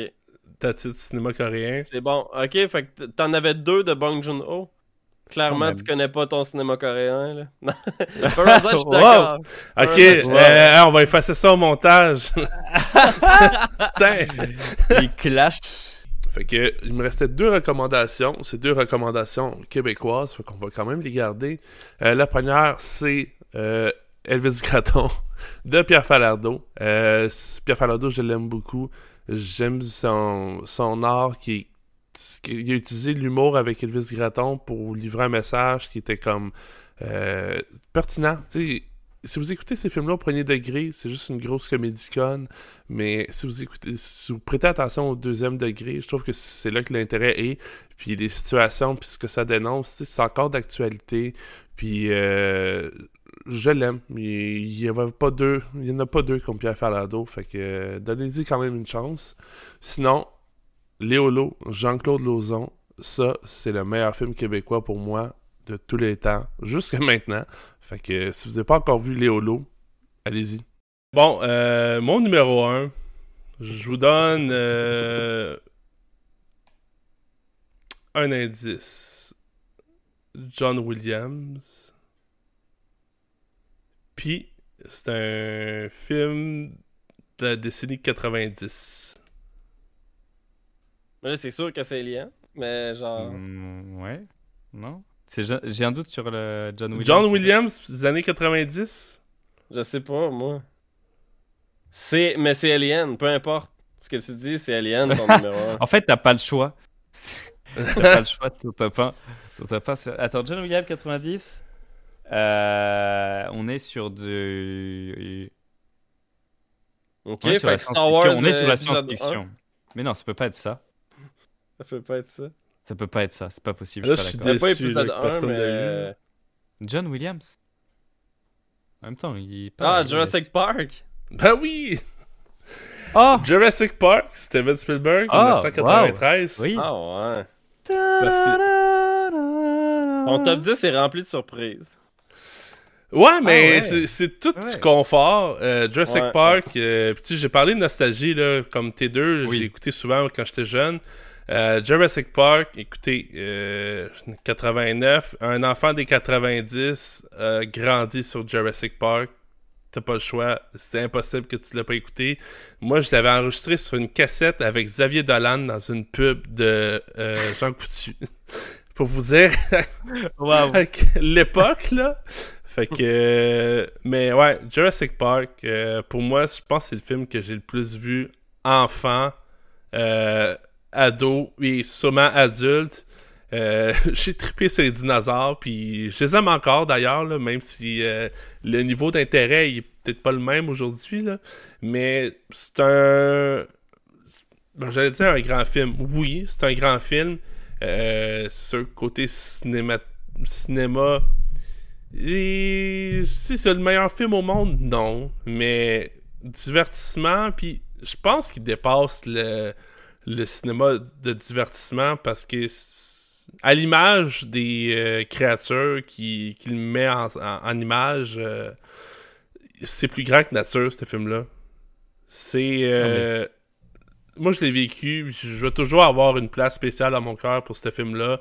Puis je pense que je me tannerai jamais de le voir. Étrangement, aujourd'hui est sorti euh, la bande-annonce pour le prochain volet Jurassic World. Puis je l'ai écouté, puis tu sais, je me disais, ah, tu sais, ils font juste encore du recyclage de vieux blockbusters. Puis, mais, esti, Tu vas c'est j'ai hâte d'aller le voir.